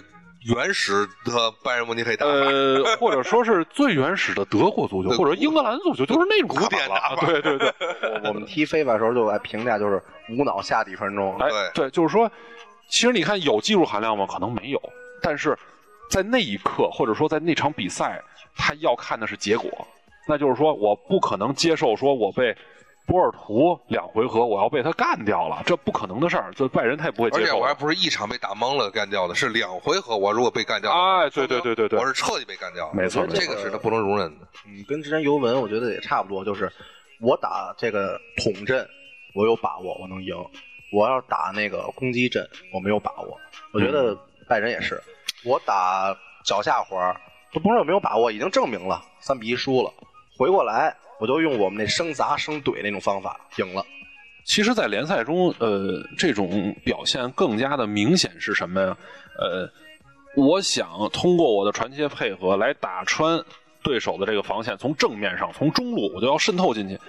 但是有好多问题他解决不了，你甭管是对这个联赛靠前的球队，还是联赛靠后的球队，特别是联赛靠后的球队，那我就给你摆大巴。结果的问题就是说，我就打不进去这个球啊，在这个禁区这个边沿这一线来回来去的飞，但是你进不进去，你怎么办？就是这问题，因为你毕竟你要得分嘛，你要赢啊这场比赛。所以说，呃，当这个战术调整了，然后呃回到了老的这个套路上的时候，可能是确实在那场比赛上就体现出来它的价值了，就是起码在结果上看，呃，头二十分钟把局面一下打开，然后一下进了三个球，你会发现就是大家这个队员的这个心态就全这就放开了，就是呃，我觉得是，我觉得从思想上来分析一下他的这个就是管理层一个想法啊，就是主旨。他想的是什么呢？第一轮比赛的话，我们不求胜，我在你的，因为我我是有一个信心能够赢那场比赛的，就是这个我能晋级的。嗯我先不求胜，我先呢就是在你的客场，我我先拿一两个那个呃球儿对对客场进球，然后呢，我先看看你的，就是如果放开了让你波尔图打是一个什么效果。结果呢，没想到呢，拦不住了，呃拦不住波尔图了，就是我这边坏了，就是我可能球平已经不可能了，没错，或者说我球零比零都不可能的时候，我夸夸进，那么下半场来讲，那你就先放吧。这波尔图就就让他这样，然后呢，我只把我的这个防守收一收，大家都精醒着点儿咱少丢几个，就是然后呢，最后进了他一个，这个时候呢，一比三是一个应该说他的管理层能接受的能接受的这个比分，我觉得可能这个比分真正踢出来之后啊，我觉得多多少少可能拜仁还是有点懵的。呃是就是在懵的情况下，那么我们马上要来怎么决策，就是啊，对，在战略上怎么决策就是什么呢？我一比三就可以了，不要再一比四了，没因错，为一没比错，四没就错难。就不好追了，对一比三就可以了。那么然后一切，我我也我也不想着说这场比赛我二比三了，我一切都等到你等我回家再说，呃你，等下礼拜等我回家。对，一边分析的时候呢，我就摘几条这个新闻啊，咱们大家一块儿来分享一下。说这是拜仁呀，在欧战赛场上第一次说首回合落后一球以上，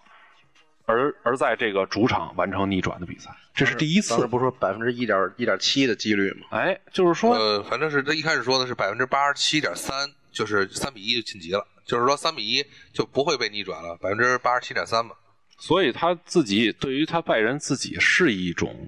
历史上的突破，呃，说不定呢坏事儿变好事儿，这也就是说更鼓励这个队员啊，在接下来的半决赛中啊会有好的表现。呃，其实这点我想说一下，就是之前说的，他首回合三比一落后，然后再加上他的翻盘几率也好啊，然后那个那个那个波尔图的晋级几率也好啊，其实我觉得这都是一个客观因素。他忘了一个最重要的事，就是两个队的实力。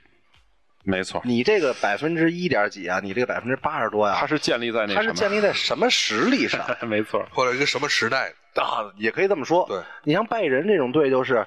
我可能啊，我三比一输你这波尔图了，这才是他妈百分之一点几的几率呢。我这儿赶上了，我下回合我怎么着，我不能再赶一回吧？呃，那要说那个话，我突然有一个想法，那有可能说说深了又，不会有赌球内幕啊吧？呃，不会不会不会。好家伙，我这个哦不可能这个这个是欧足联，就是这是一贯的重罚，就是罚到罚到你以后一一一想起俩字儿来都害怕。因为我想这场球可能害了不少彩你民啊。想你想尤文图斯，你想尤文图斯不就是因为这个事儿栽里的吗？哎，其实一提赌球，想起来之前世界杯，好多人也问我这个问题，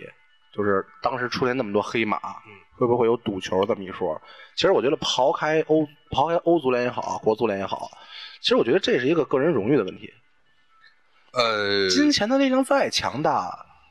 呃他们也不缺钱。我还是这个最早的时候在在我跟其他人聊足球，我说了一点，在欧洲是这样，为什么欧洲足球就赌球这事儿兴不起来？不是因为他不想兴，是因为我这个球员我光明正大好好踢，挣的钱要比赌球挣的钱多，啊对而且呢要安稳。对，在中为什么说在亚洲这边赌球这么盛行？比如说包括一些南美什么的，是因为他挣他好好踢挣不来那些钱，他只能通过野路子。也是像你像，咱就这么说吧，像像这个，嗯，不说梅西和 C 罗啊，一线的这种明星，他好好踢，他这钱都花不完。没错他。干嘛为了这个，为了这，也是对，要不为了说他也解释嗯不通。为了他一个礼拜的工资，对对结果他他妈丢了这一辈子的对这个荣誉这。个拜仁，人家不可能发生在拜仁身上。人是都是为利益的追求的，那么他追求利益，他这个之前天平已经有明显的倾斜了，他不需要这样去折腾之。前世界杯的时候，就是有人问我这个问题嘛，我当时给他的回答可能比较极端啊，就是拿决赛说，阿根廷跟德国，你给梅西多少钱才能故意输这球，哎，是就是这意思。对不对？对没错吧？我在乎这点钱吗？对啊 你哥哥的周薪都多少钱了？你见过他吗？跟说不好听的，你见过那么多钱啊吗？我给对吧？你你不是赌球吗？我给你对啊公司买了，我我在我是吧我对我把你公司买下来，就是这还是这就是这意思，，对，嗯没有必要。那也就是说呢，咱们接下来半决赛的看点在拜仁身上，其实我就想看一看，就是他接下来这个两回合，呃，是一个什么战术理念来去接着踢。你是还是贯彻瓜迪奥拉这种，你是赏心悦目啊，这种这种传切配合呀，还是说我可能要走一走老的套路？这咱一会儿我最后嗯说。呃，我觉得就是对简单的一就一句话来形容，就是是瓜迪奥拉和鲁梅尼格之间看怎么谈。嗯，就是要成绩的话，你就先先别给我玩个性，嗯好好给我先先先拿分，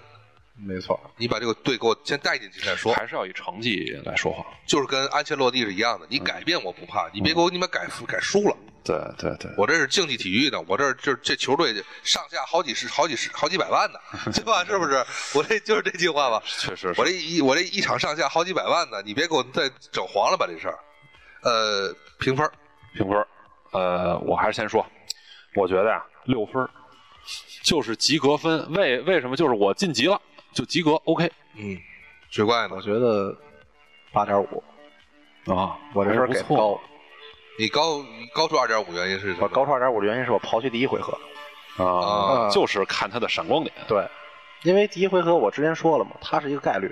嗯，嗯真就是小那个概率就就发生了万啊分。之一的概率，是，就是有迪亚哥席尔瓦的伤，就得有这个啊，就得有对一比三，对对没吧错？，对，足球的魅力其实也就在这儿。是是，要不然要没错不然看什么呢？都本赢的时候，对我呢是给出了不及格，啊，是因为我觉得你没必要这么玩儿。嗯，你作为一个一线的顶尖的球球队，你作为一个，尤其是你是德国球队，你不能玩旋儿。这应该不会发生在德国球队你的身上。作为，说因为我是非常了解他的这个，就是欧，就是应该说是他的这个曼，就是哎曼联干嘛？拜仁拜仁的管理层，拜仁管理层非常强硬的。他们虽然说很有大家庭的感觉，但是你要记住，他的管理层非常强硬，他不能允许出现这种情况。你出现这种情况，就算是概率，事后的这届这届这赛季结束，你得好好算算，得嗯好好跟那个那个瓜迪奥拉和整个球员去谈，你怎么给我丢出这个这个这个人，这怎么丢的这个人？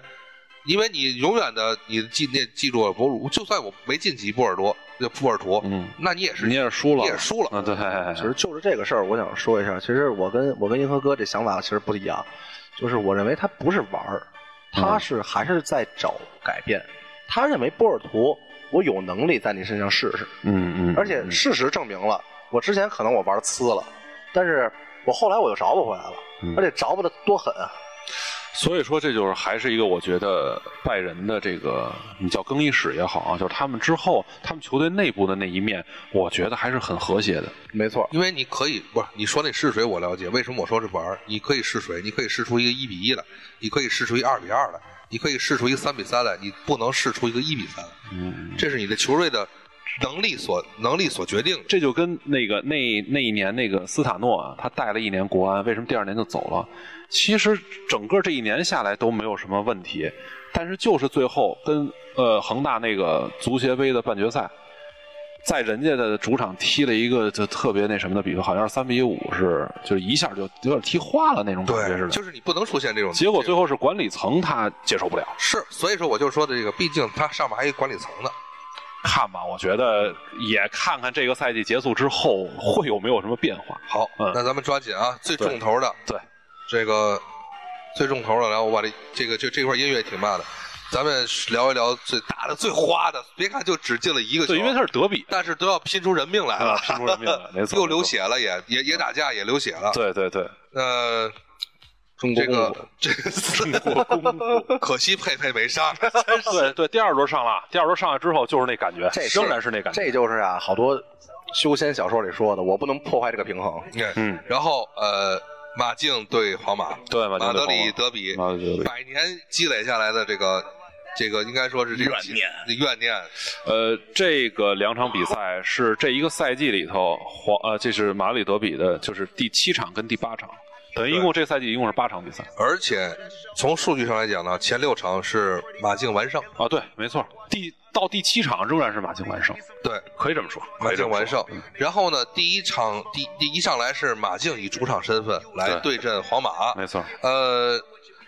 说的最大的一个问题，也是咱们今就是咱聊这场比赛又聊了一个马竞到底怎么了？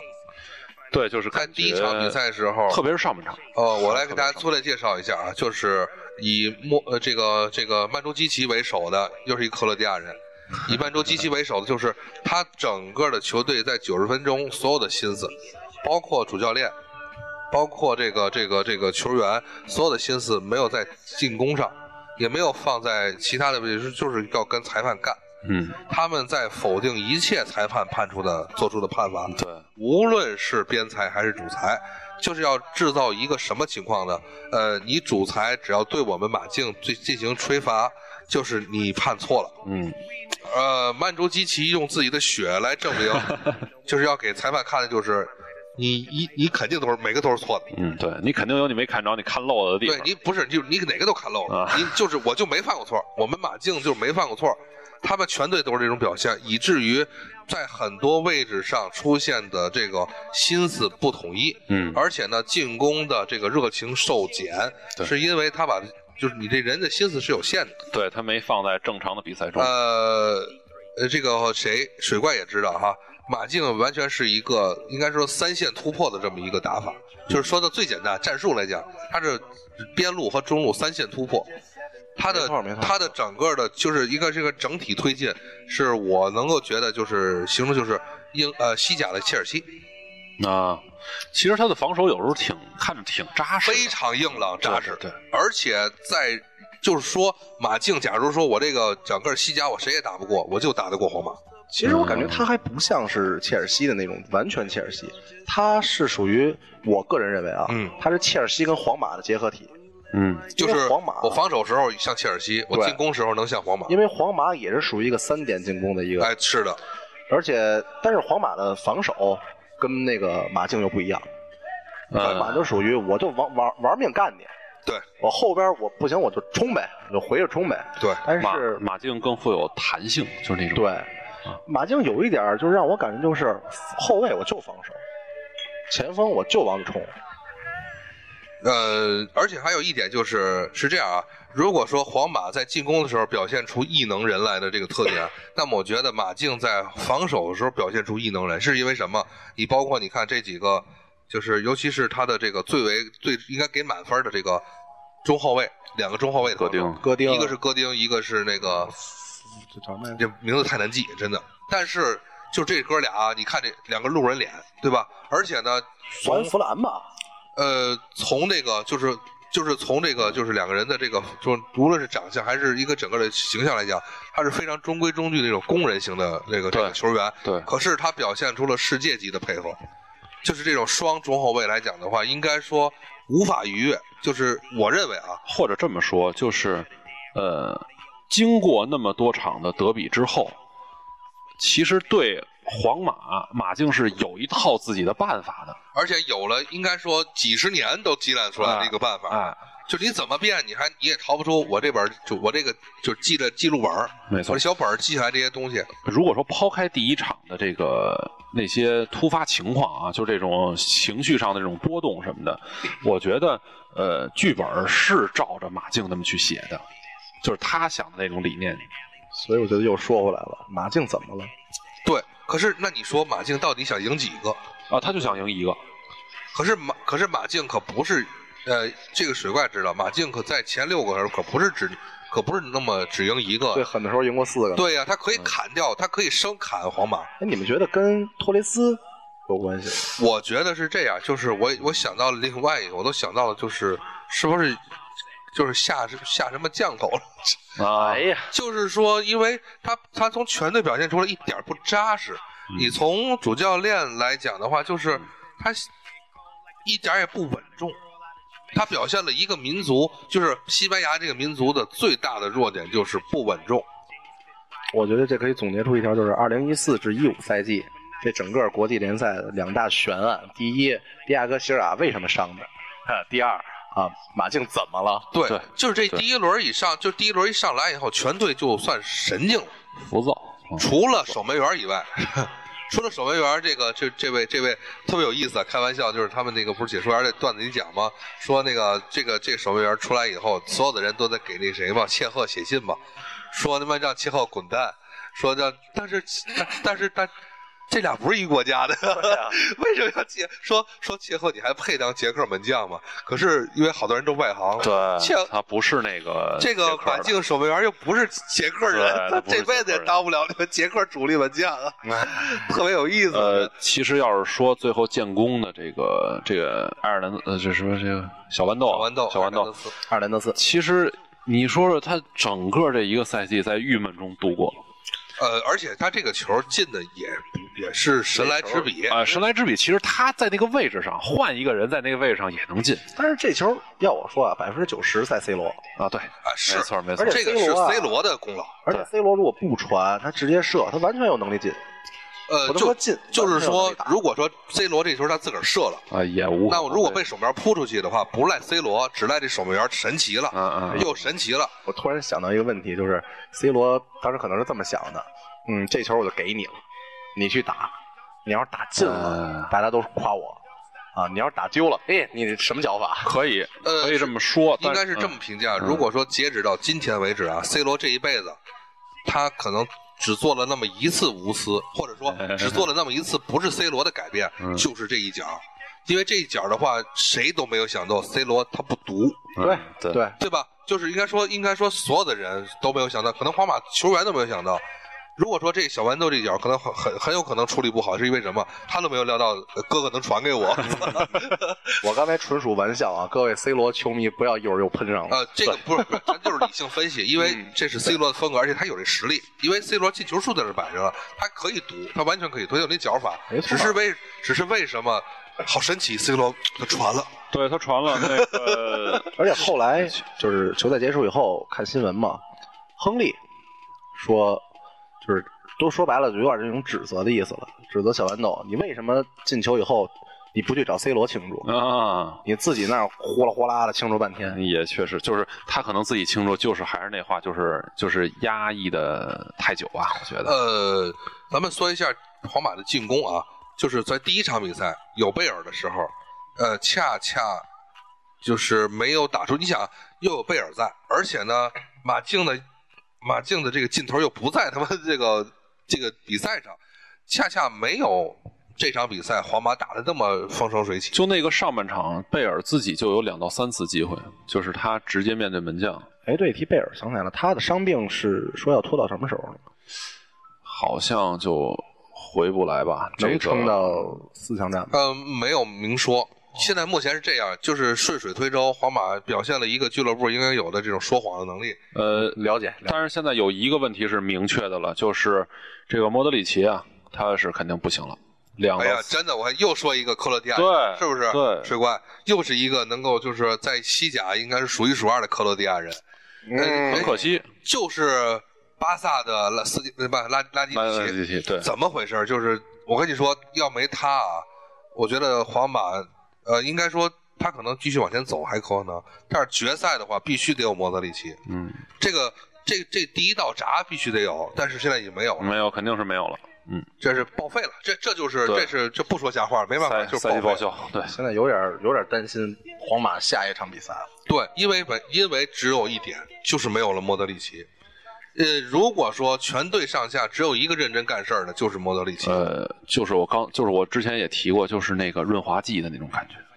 就是它让保保证这个机器这个齿轮儿，呃这个这个咬咬合呀，让这个整个儿这个机器能正常运转。他就是，如果说变速箱的话，可能不太能形容它变压器，就是它能让整个的全队啊，嗯对对对维持在一个能够正常的和谐负荷问和谐运转上。对没错防守时候，它能带，它能就是说辅助着整个体系来来防，包括你看像第二轮的它这个突变，这个变得非常的是让马竞不太适合。我觉得如果从战术上马竞输的话，输在了佩佩和拉莫斯的换位。嗯这个换位是所有的西班牙人都没有，所有西班牙整个国家都没有想到的是，本来应该是把佩佩搁前头，把拉莫斯留在原位，让佩佩打后腰，但是谁都没有想到拉莫斯向前面去了，嗯，而且拉莫斯打的有点像亚图雷或者就是刚才那个，对的那个位置，起码是拉那个拉位姆置那斯感拉觉。姆斯这是他头一回这样的，对，呃，反正是，哦、就是感如果说感觉上不是头一回，也是第二回，哎就对不可对能对有对太多了。没错而且呢，拉莫斯的位置特别自由，你看拉莫斯可以到就是踢到了莫德里奇那个位置。结果就只能觉得安切洛蒂有时候也挺敢玩的。呃，安切洛蒂，我跟你说，一定不要小视他的能力。安切洛蒂这个人的弱点在什么地方？在于他不太处理好球员关系，嗯，但是他的强项的话，你不要小视他，绝对不次于里皮，就是这种突变，嗯，就是像司马懿一样，就是这个变化是随机的，他可能灵光一现，他想出这个招，永远没人没有人想得到，嗯，没错。就这种用人，而且特别大胆。就是哎发现现在好多的这些教练都，也不能说都是这种临场突变，但是都都都挺能玩的。你像之前恩里克刚接手巴萨的时候，他是多少场二十几场啊，没有一套一样的首发阵容。所以说，就希望这个接下来就是在半决赛的时候，看看安切洛蒂能不能在这个人员已经是这样的情况下，看看他再出什么奇招啊，是吧他？能出奇招，只是说你得给他手里有人，像像莫德里奇没有的话，他首多先多说少少会有影他响。有一个保本的能力没有了，我可以出奇，但是我不能只靠出奇兵啊。那咱们是不是看一看这个接下来这个？对战，对，然后非常咱的对们战抓紧聊一下对战啊，对因为咱就是咱这期也挺长的，然后咱但是咱一定要说的重点就是先说哪场，呃，说到皇马了，咱就先说皇马吧，对这个对手尤文，对尤 文哈，对，我下一个定义啊，就我人来讲，就是全欧洲最快的球队和全欧洲最慢的球队的对决。 嗯，我觉得看点挺多，看点挺多的。然后，呃，可以说是强的矛对强的盾，应该是没错可以这么没错说。呃，我把它比喻成大洪水对大木桶。嗯呃，为什么这么说？它不是铁桶，木桶是有缝儿的。嗯，你这个洪水的话，它终归是要冲破这个缝儿。那我觉得就是你的那个倾向性就已经啊，出来了。对啊，啊，不是，是问题是什么？它是我，因为我在刚才就说过了，它是三层木盾，看你这水能够流，能不能流能到，多少？能流能不能流到呃布冯的眼前？而且你不要忘了，布冯可是布冯啊，嗯嗯他不是说到到守门员面前这球就算丢了，那要这么说，就是三层，最后一层布封底是金丝楠的。这木层木布冯是海绵，他哦其实能把水吸了。对，其实这样就是大家不要忽略了一个，就是说，呃，其实皇马他是卫冕冠军，他现在已经进入了这个半决赛。那么在欧冠的历史上是没有卫冕成功过的球队。呃，咱们再从看，从从皇马当年的几连冠之后啊，就那是刚刚刚有欧冠欧冠的时候，那这这几几年的时候，二五几年的时候，到现在来讲就没有了。没有。对，即使你在，即使你是曼联当年呃，的九九对年的曼联是，谁？呃任是巴萨，对宇宙的巴萨，哎呃，也银河的皇马啊都对没有。都没有完成过这个卫冕。咱们看，咱们看，呃，呃你想卫冕还得先进这一水步嘛。怪其实我觉得啊理智上来讲啊，作为一个作为一个理智的就是成年人，我觉得尤文图斯不可能顶得住皇马的这样的就是 BBC 的这么一个组合，因为是什么呢？呃，人员老化，后防人员老化，而且转身慢。尤文的话，他是他从从当年最辉煌的时候又怎么样？就是这个这个这个这个呃，坏了，又死机了，不是死机，有时候这个名字就在嘴边儿。撇罗呃，不是皮耶罗，就是他防守那个谁，哦，呃，卡纳瓦罗，卡纳瓦罗时卡纳代瓦罗，还都是正面问题。嗯，就是呃，意大利人善于在把在正面解决战斗，嗯可是呢，呃，从呃，应该说是穆里尼奥啊给皇马养成了一个毛病，就是我打你身后，我就坚决的打你身后，像应该说像箭头一样打你身后，你都得给我转身。就是你你作为后卫来讲，你打皇马要学会转身。为什么你像皮克？为什么说皮克这样的？就是说，就是得转身快，能追得上没。错没错。那么你尤文图斯你没有转身的情况下，你怎么做好第二第二层、第三层的防守其？实这一点就是说，我想说的就是，这才能带来比赛的感觉。呃，是是，可是从从一个就是咱就分析比赛来讲的话，你他很难能承受得住。你包括这场比赛第二第二轮，呃，就是皇马之所以赢，还赢在一个谁了？就是呃葡萄牙人那个谁，呃，我老把亨特拉尔和那个科恩特朗分分、啊，科恩特朗，科恩特朗的表现出乎意常的好，嗯嗯嗯嗯而且呢没有发脾气，没有闹 脾气，嗯，没错，对，所以你要说，是这样吧？我觉得那就像科边路这样冲啊，他冲坚持不了五十分钟。嗯尤文图斯，呃，我最后再说一句，我想就是我的一个观点，可能是我觉得双方要练练点球，嗯，那你们你觉得他能坚持到九十分哦钟是吧？我说不定，说不定，呃真说不定。而且像你说刚不才定说，你从咱从主观上说啊，从就是怎么着也好啊，说这洪水肯定能冲破这个木桶。嗯，但是我刚才说嘛，这就是比赛，很多事儿都说不定。而且说不皇马现在的人员伤病是一个问题，呃，是是是问我题，特别想是问题我特别想看安切洛蒂怎么应对这个问题，对，他能变出什么法子来？这不是有目前还刚刚出现了一个小法吗？就是把那谁科恩特朗弄出来了吗？对，就是这不就是为就是打了一个看看打看了一他个的发挥这么一吧个，嘛看看他的发挥而怎么且样。关键是，就是你刚才在数据上，水怪大家听一下，水怪刚才说的，呃，尤文图斯可是有任意球这么一招的。对对，对这倒是你对你皇马好好多丢球都啊是定位球，没错。没错，包括角球，包括这个这个任意球，我它都是这个呃，我要说一点了，要说到定位球呢，呃呃，别忘了这个尤文有一个这莫拉塔是从皇马走出去的。刚才这个我就想说的这一个一个看点，就看看他面对救主的时候有没有好的表现。他那个高点，特别是在定位球上，会对尤文有帮助。呃，提到定位球，想印象特别深刻，就是赛季初，本赛季初，皇马跟华南社会那场比赛，客场二比四输了那场比赛，他的前两个丢球全是定位球，前两场还是前三个就是这样我忘。了其实皇马，你看银银河战舰这么辉煌，它防阵就防阵地战也好，防快闪电战也好，它任意球上这是个软肋。对，他的就是总是找不到一个防任意球的一个好方法，还是或者好命吧没。错没错。 我印象最深的就是他那个两个角球是肯定的，丢在两个角球上，而且全是因为一个问题，就是漏人。所以就是说，相对于那一场的半决赛，其实这一场半决赛也不乏看点哈。没错，呃，绝对的，就是我只是想说一点， 如果说到了高原说的发点球的时候，他绝对不是零比零，啊，呃那那那是那是，对这我哦这我嗯认呃同。嗯双方会有进球。对呃因为从我的理性来讲的话，呃，首先说，无论尤文图斯进得了进不了这个谁的球，尤文图斯是守不住九十分钟的。嗯嗯，他守得住六十，他守不住七十，他守得住七十，守不到九十。嗯，我相信皇马是有机会能进球，只不过就看尤文图斯能不能先偷你。 OK，咱们看一看下一场，下一场好，下一场的话，火星撞地球。这个应该是欧洲足坛目前第一名球队和第二名吧。呃，对，反正对，差不多吧反我正嗯是不，这个，我那么皇可能皇马有点着急，球队对，对对对我对只能这么说，就是前五名吧，对，反正这就是这这个无可厚非吧，前五名这个对无可厚非了。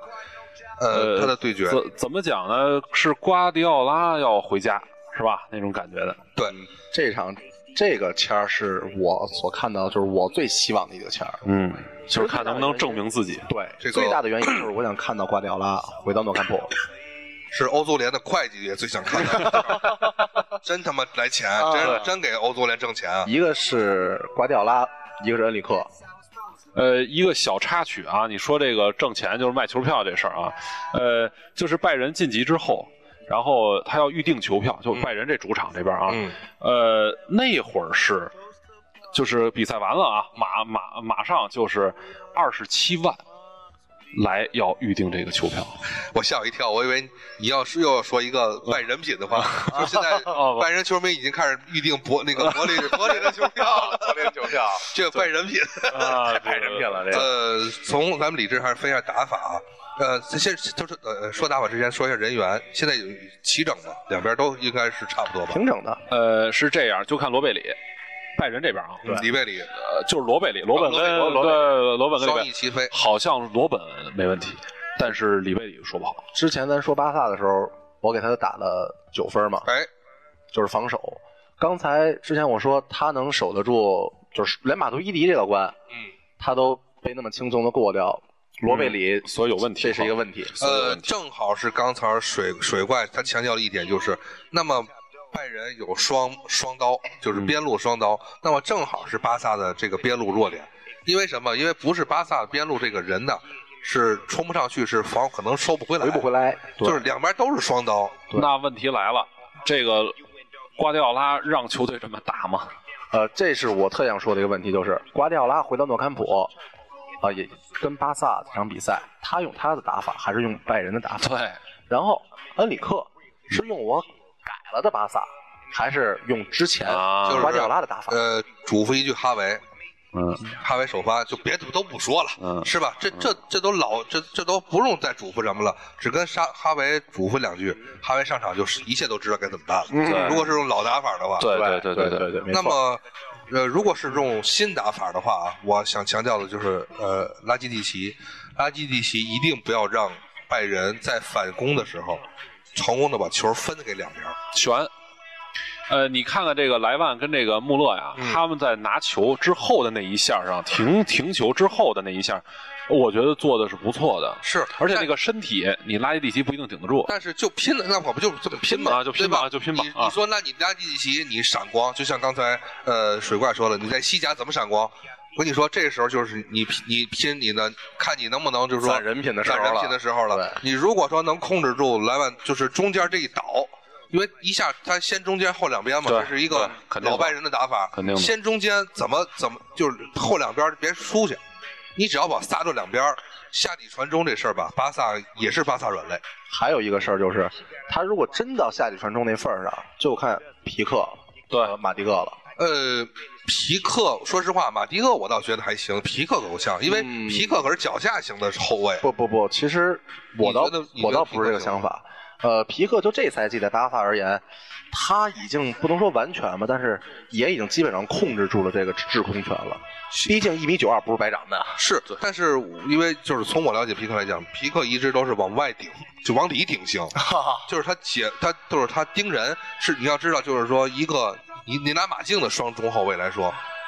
得拽着一个去往往外顶。这个东西，说实话，皮克并不是一线中后卫的能力。呃，反过来咱们再看这个拜仁的这个后卫线，其实也不让人放心。呃，已经看出来了，对对而且年轻，呃，对，而且年轻。呃，幸亏就是说这个从第二场啊，就是这个八进四的时候，第二场的时候，小猪已经回来了，呃，然后这个谁，这个拉姆呢也可以打，这是两个也是从伤病阵营里头回来的这个这个球员，应该多多少少从经验上会对这个球队有帮助，但是你真正这个后防线上能不能站住？这是另外一码事儿了，我觉得，呃，反正给诺伊尔的考验也挺大的，确实挺大的。而且还有一个问题就是，瓜迪奥拉，如果说巴萨啊用之前的打法，那就是瓜迪奥拉的打法。那瓜迪奥拉肯定比谁都了解这套打法，他也知道这个厉害有多厉害，没错，所以说这事儿就是看他们俩的斗法了。瓜迪奥拉跟恩里克，就是这个前场抢断啊，马上反攻，然后梅西拉出来跟哈维做配合分球，只要能分出去了，我跟你说就是凶多吉少。。我已经非常期待，想赶紧看了 再等一个礼拜吧，是啊再等一个礼拜是但是同样的，比如说像像那谁，就是坐镇中间，你比如说像小猪和那个谁坐镇中间，穆勒坐镇中间，也是那一句话，前场反抢以后一分边儿嗯，也是凶多吉少。其实两边儿在套路上啊，大同小异。大同小异。呃，那咱们就要看一看，就是解决能力的，就是解决问题的能力，到底谁强？呃，我更信任的其实是巴萨。你觉得锋线上呢，就是进对球那个人呢？对，呃，巴萨不用不用说了对，，不他用有质疑。他是三个人，他是三 个人，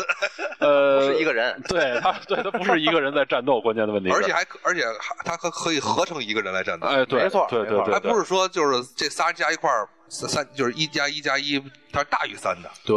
对，而这个拜仁这边呢，就只能看好这穆勒了。就是他在禁区内，他有灵性，这个真是这样。就是我看他从呃一零年，然后到一二年，再到一四年，他真是稳稳步步的。其实你看他的那个身体啊，是让他应该去打前锋的这个一块料吧。嗯但是你看这个勒夫在这国家队里，其实一开始是让他打边路的，然后打边路是为了什么？是让他在左路有传中的时候，让他右路插进去去抢那个点，真正那个前锋把那个防守队员给带走。所以说，看他到底是打双前锋，还是把穆勒稍微回撤一点，这都是有讲究的。哎呀，反正这场比赛真的是有百分之百的看头吧，因为对我觉没得应该是应该是冠就是冠亚军级别的这种比赛。嗯，而且说不定大家一定要关注，我觉得要关注第一回合，不管是谁的主场，不管是谁的主场，就是，呃，第一回合一定要看，因为说不定第一回合就能把结果给打出来，那就是稀里哗啦了。那可能就，如果你跟波尔图是一比三，你要再跟巴萨是一比三，那你可追不回来。问题其是，实我现在觉得巴萨跟拜仁他们的就是怎么说呢，能力上后防线来说五五开，嗯，可以这么说吧？对五五都开不稳，都不对稳，不能说都不稳吧，都都有毛病，都有但是毛病都有毛都病是，但是都有这个绝对的优势，但是也有毛病。对。然后从中场来说，感觉就像是四六开，嗯，谁溜呢？巴萨那肯定巴萨六。啊对我也是承认巴萨六。对，前锋上是前锋前锋二八开，二八 开，我觉得是二八哎你开啊更，一九开，三乘三等于九嘛。呃，二八开吧。反正，但是有一点就是，呃，你不要相信的，就是我是，因为它毕竟不是一场比赛。嗯如果是一场比赛，我可以跟你说，就是我稳赌巴萨赢。嗯但是如果是两场比赛的话，魔鬼的魔，就是这个安联球场啊，别看它是安联球场是保险，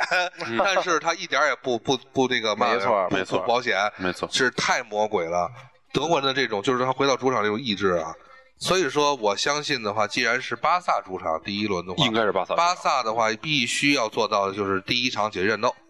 我觉得吧，就是打你个三比零。可是那你要都压上去的话，你后防线不稳啊。是，但是他那三比就看三三比零是怎么拿下来的。对前场反击三三个球，其实你看就是巴萨别上去呀，别上去。巴萨猛攻，他也不是属于那种全场都压上去的猛攻。啊，对，他是那种还是传导，那我觉得我的老马斯切兰诺 呀，你的可千万别别那个嗯说关键时刻你得拿住了，那我觉得皮克呀那，我那我觉得都得更拿住了更更倾向于他拿一开始就是瓜迪奥拉的打法来，还是不行，还是就传导吧。这两个队有一点，我就肯我肯定放心的是，第一场比赛肯定不是零比零，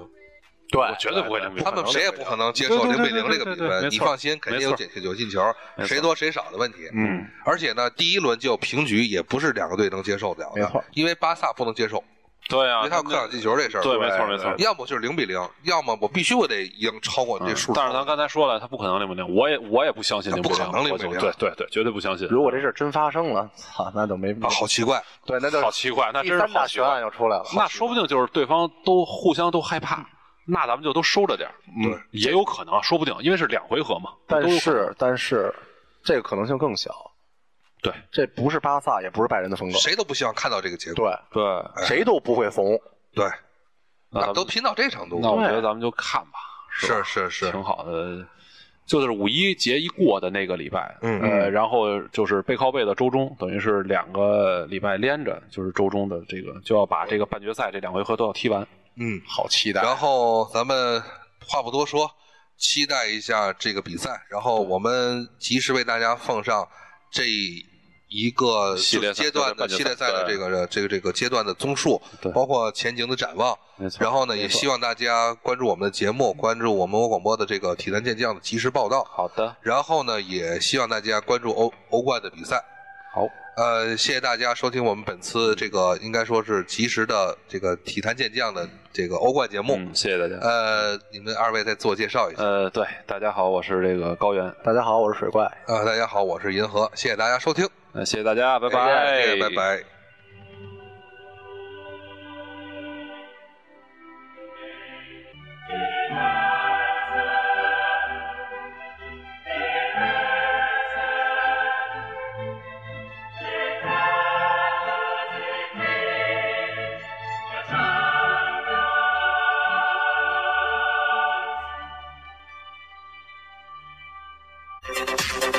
感谢大家收听我们的蘑菇广播，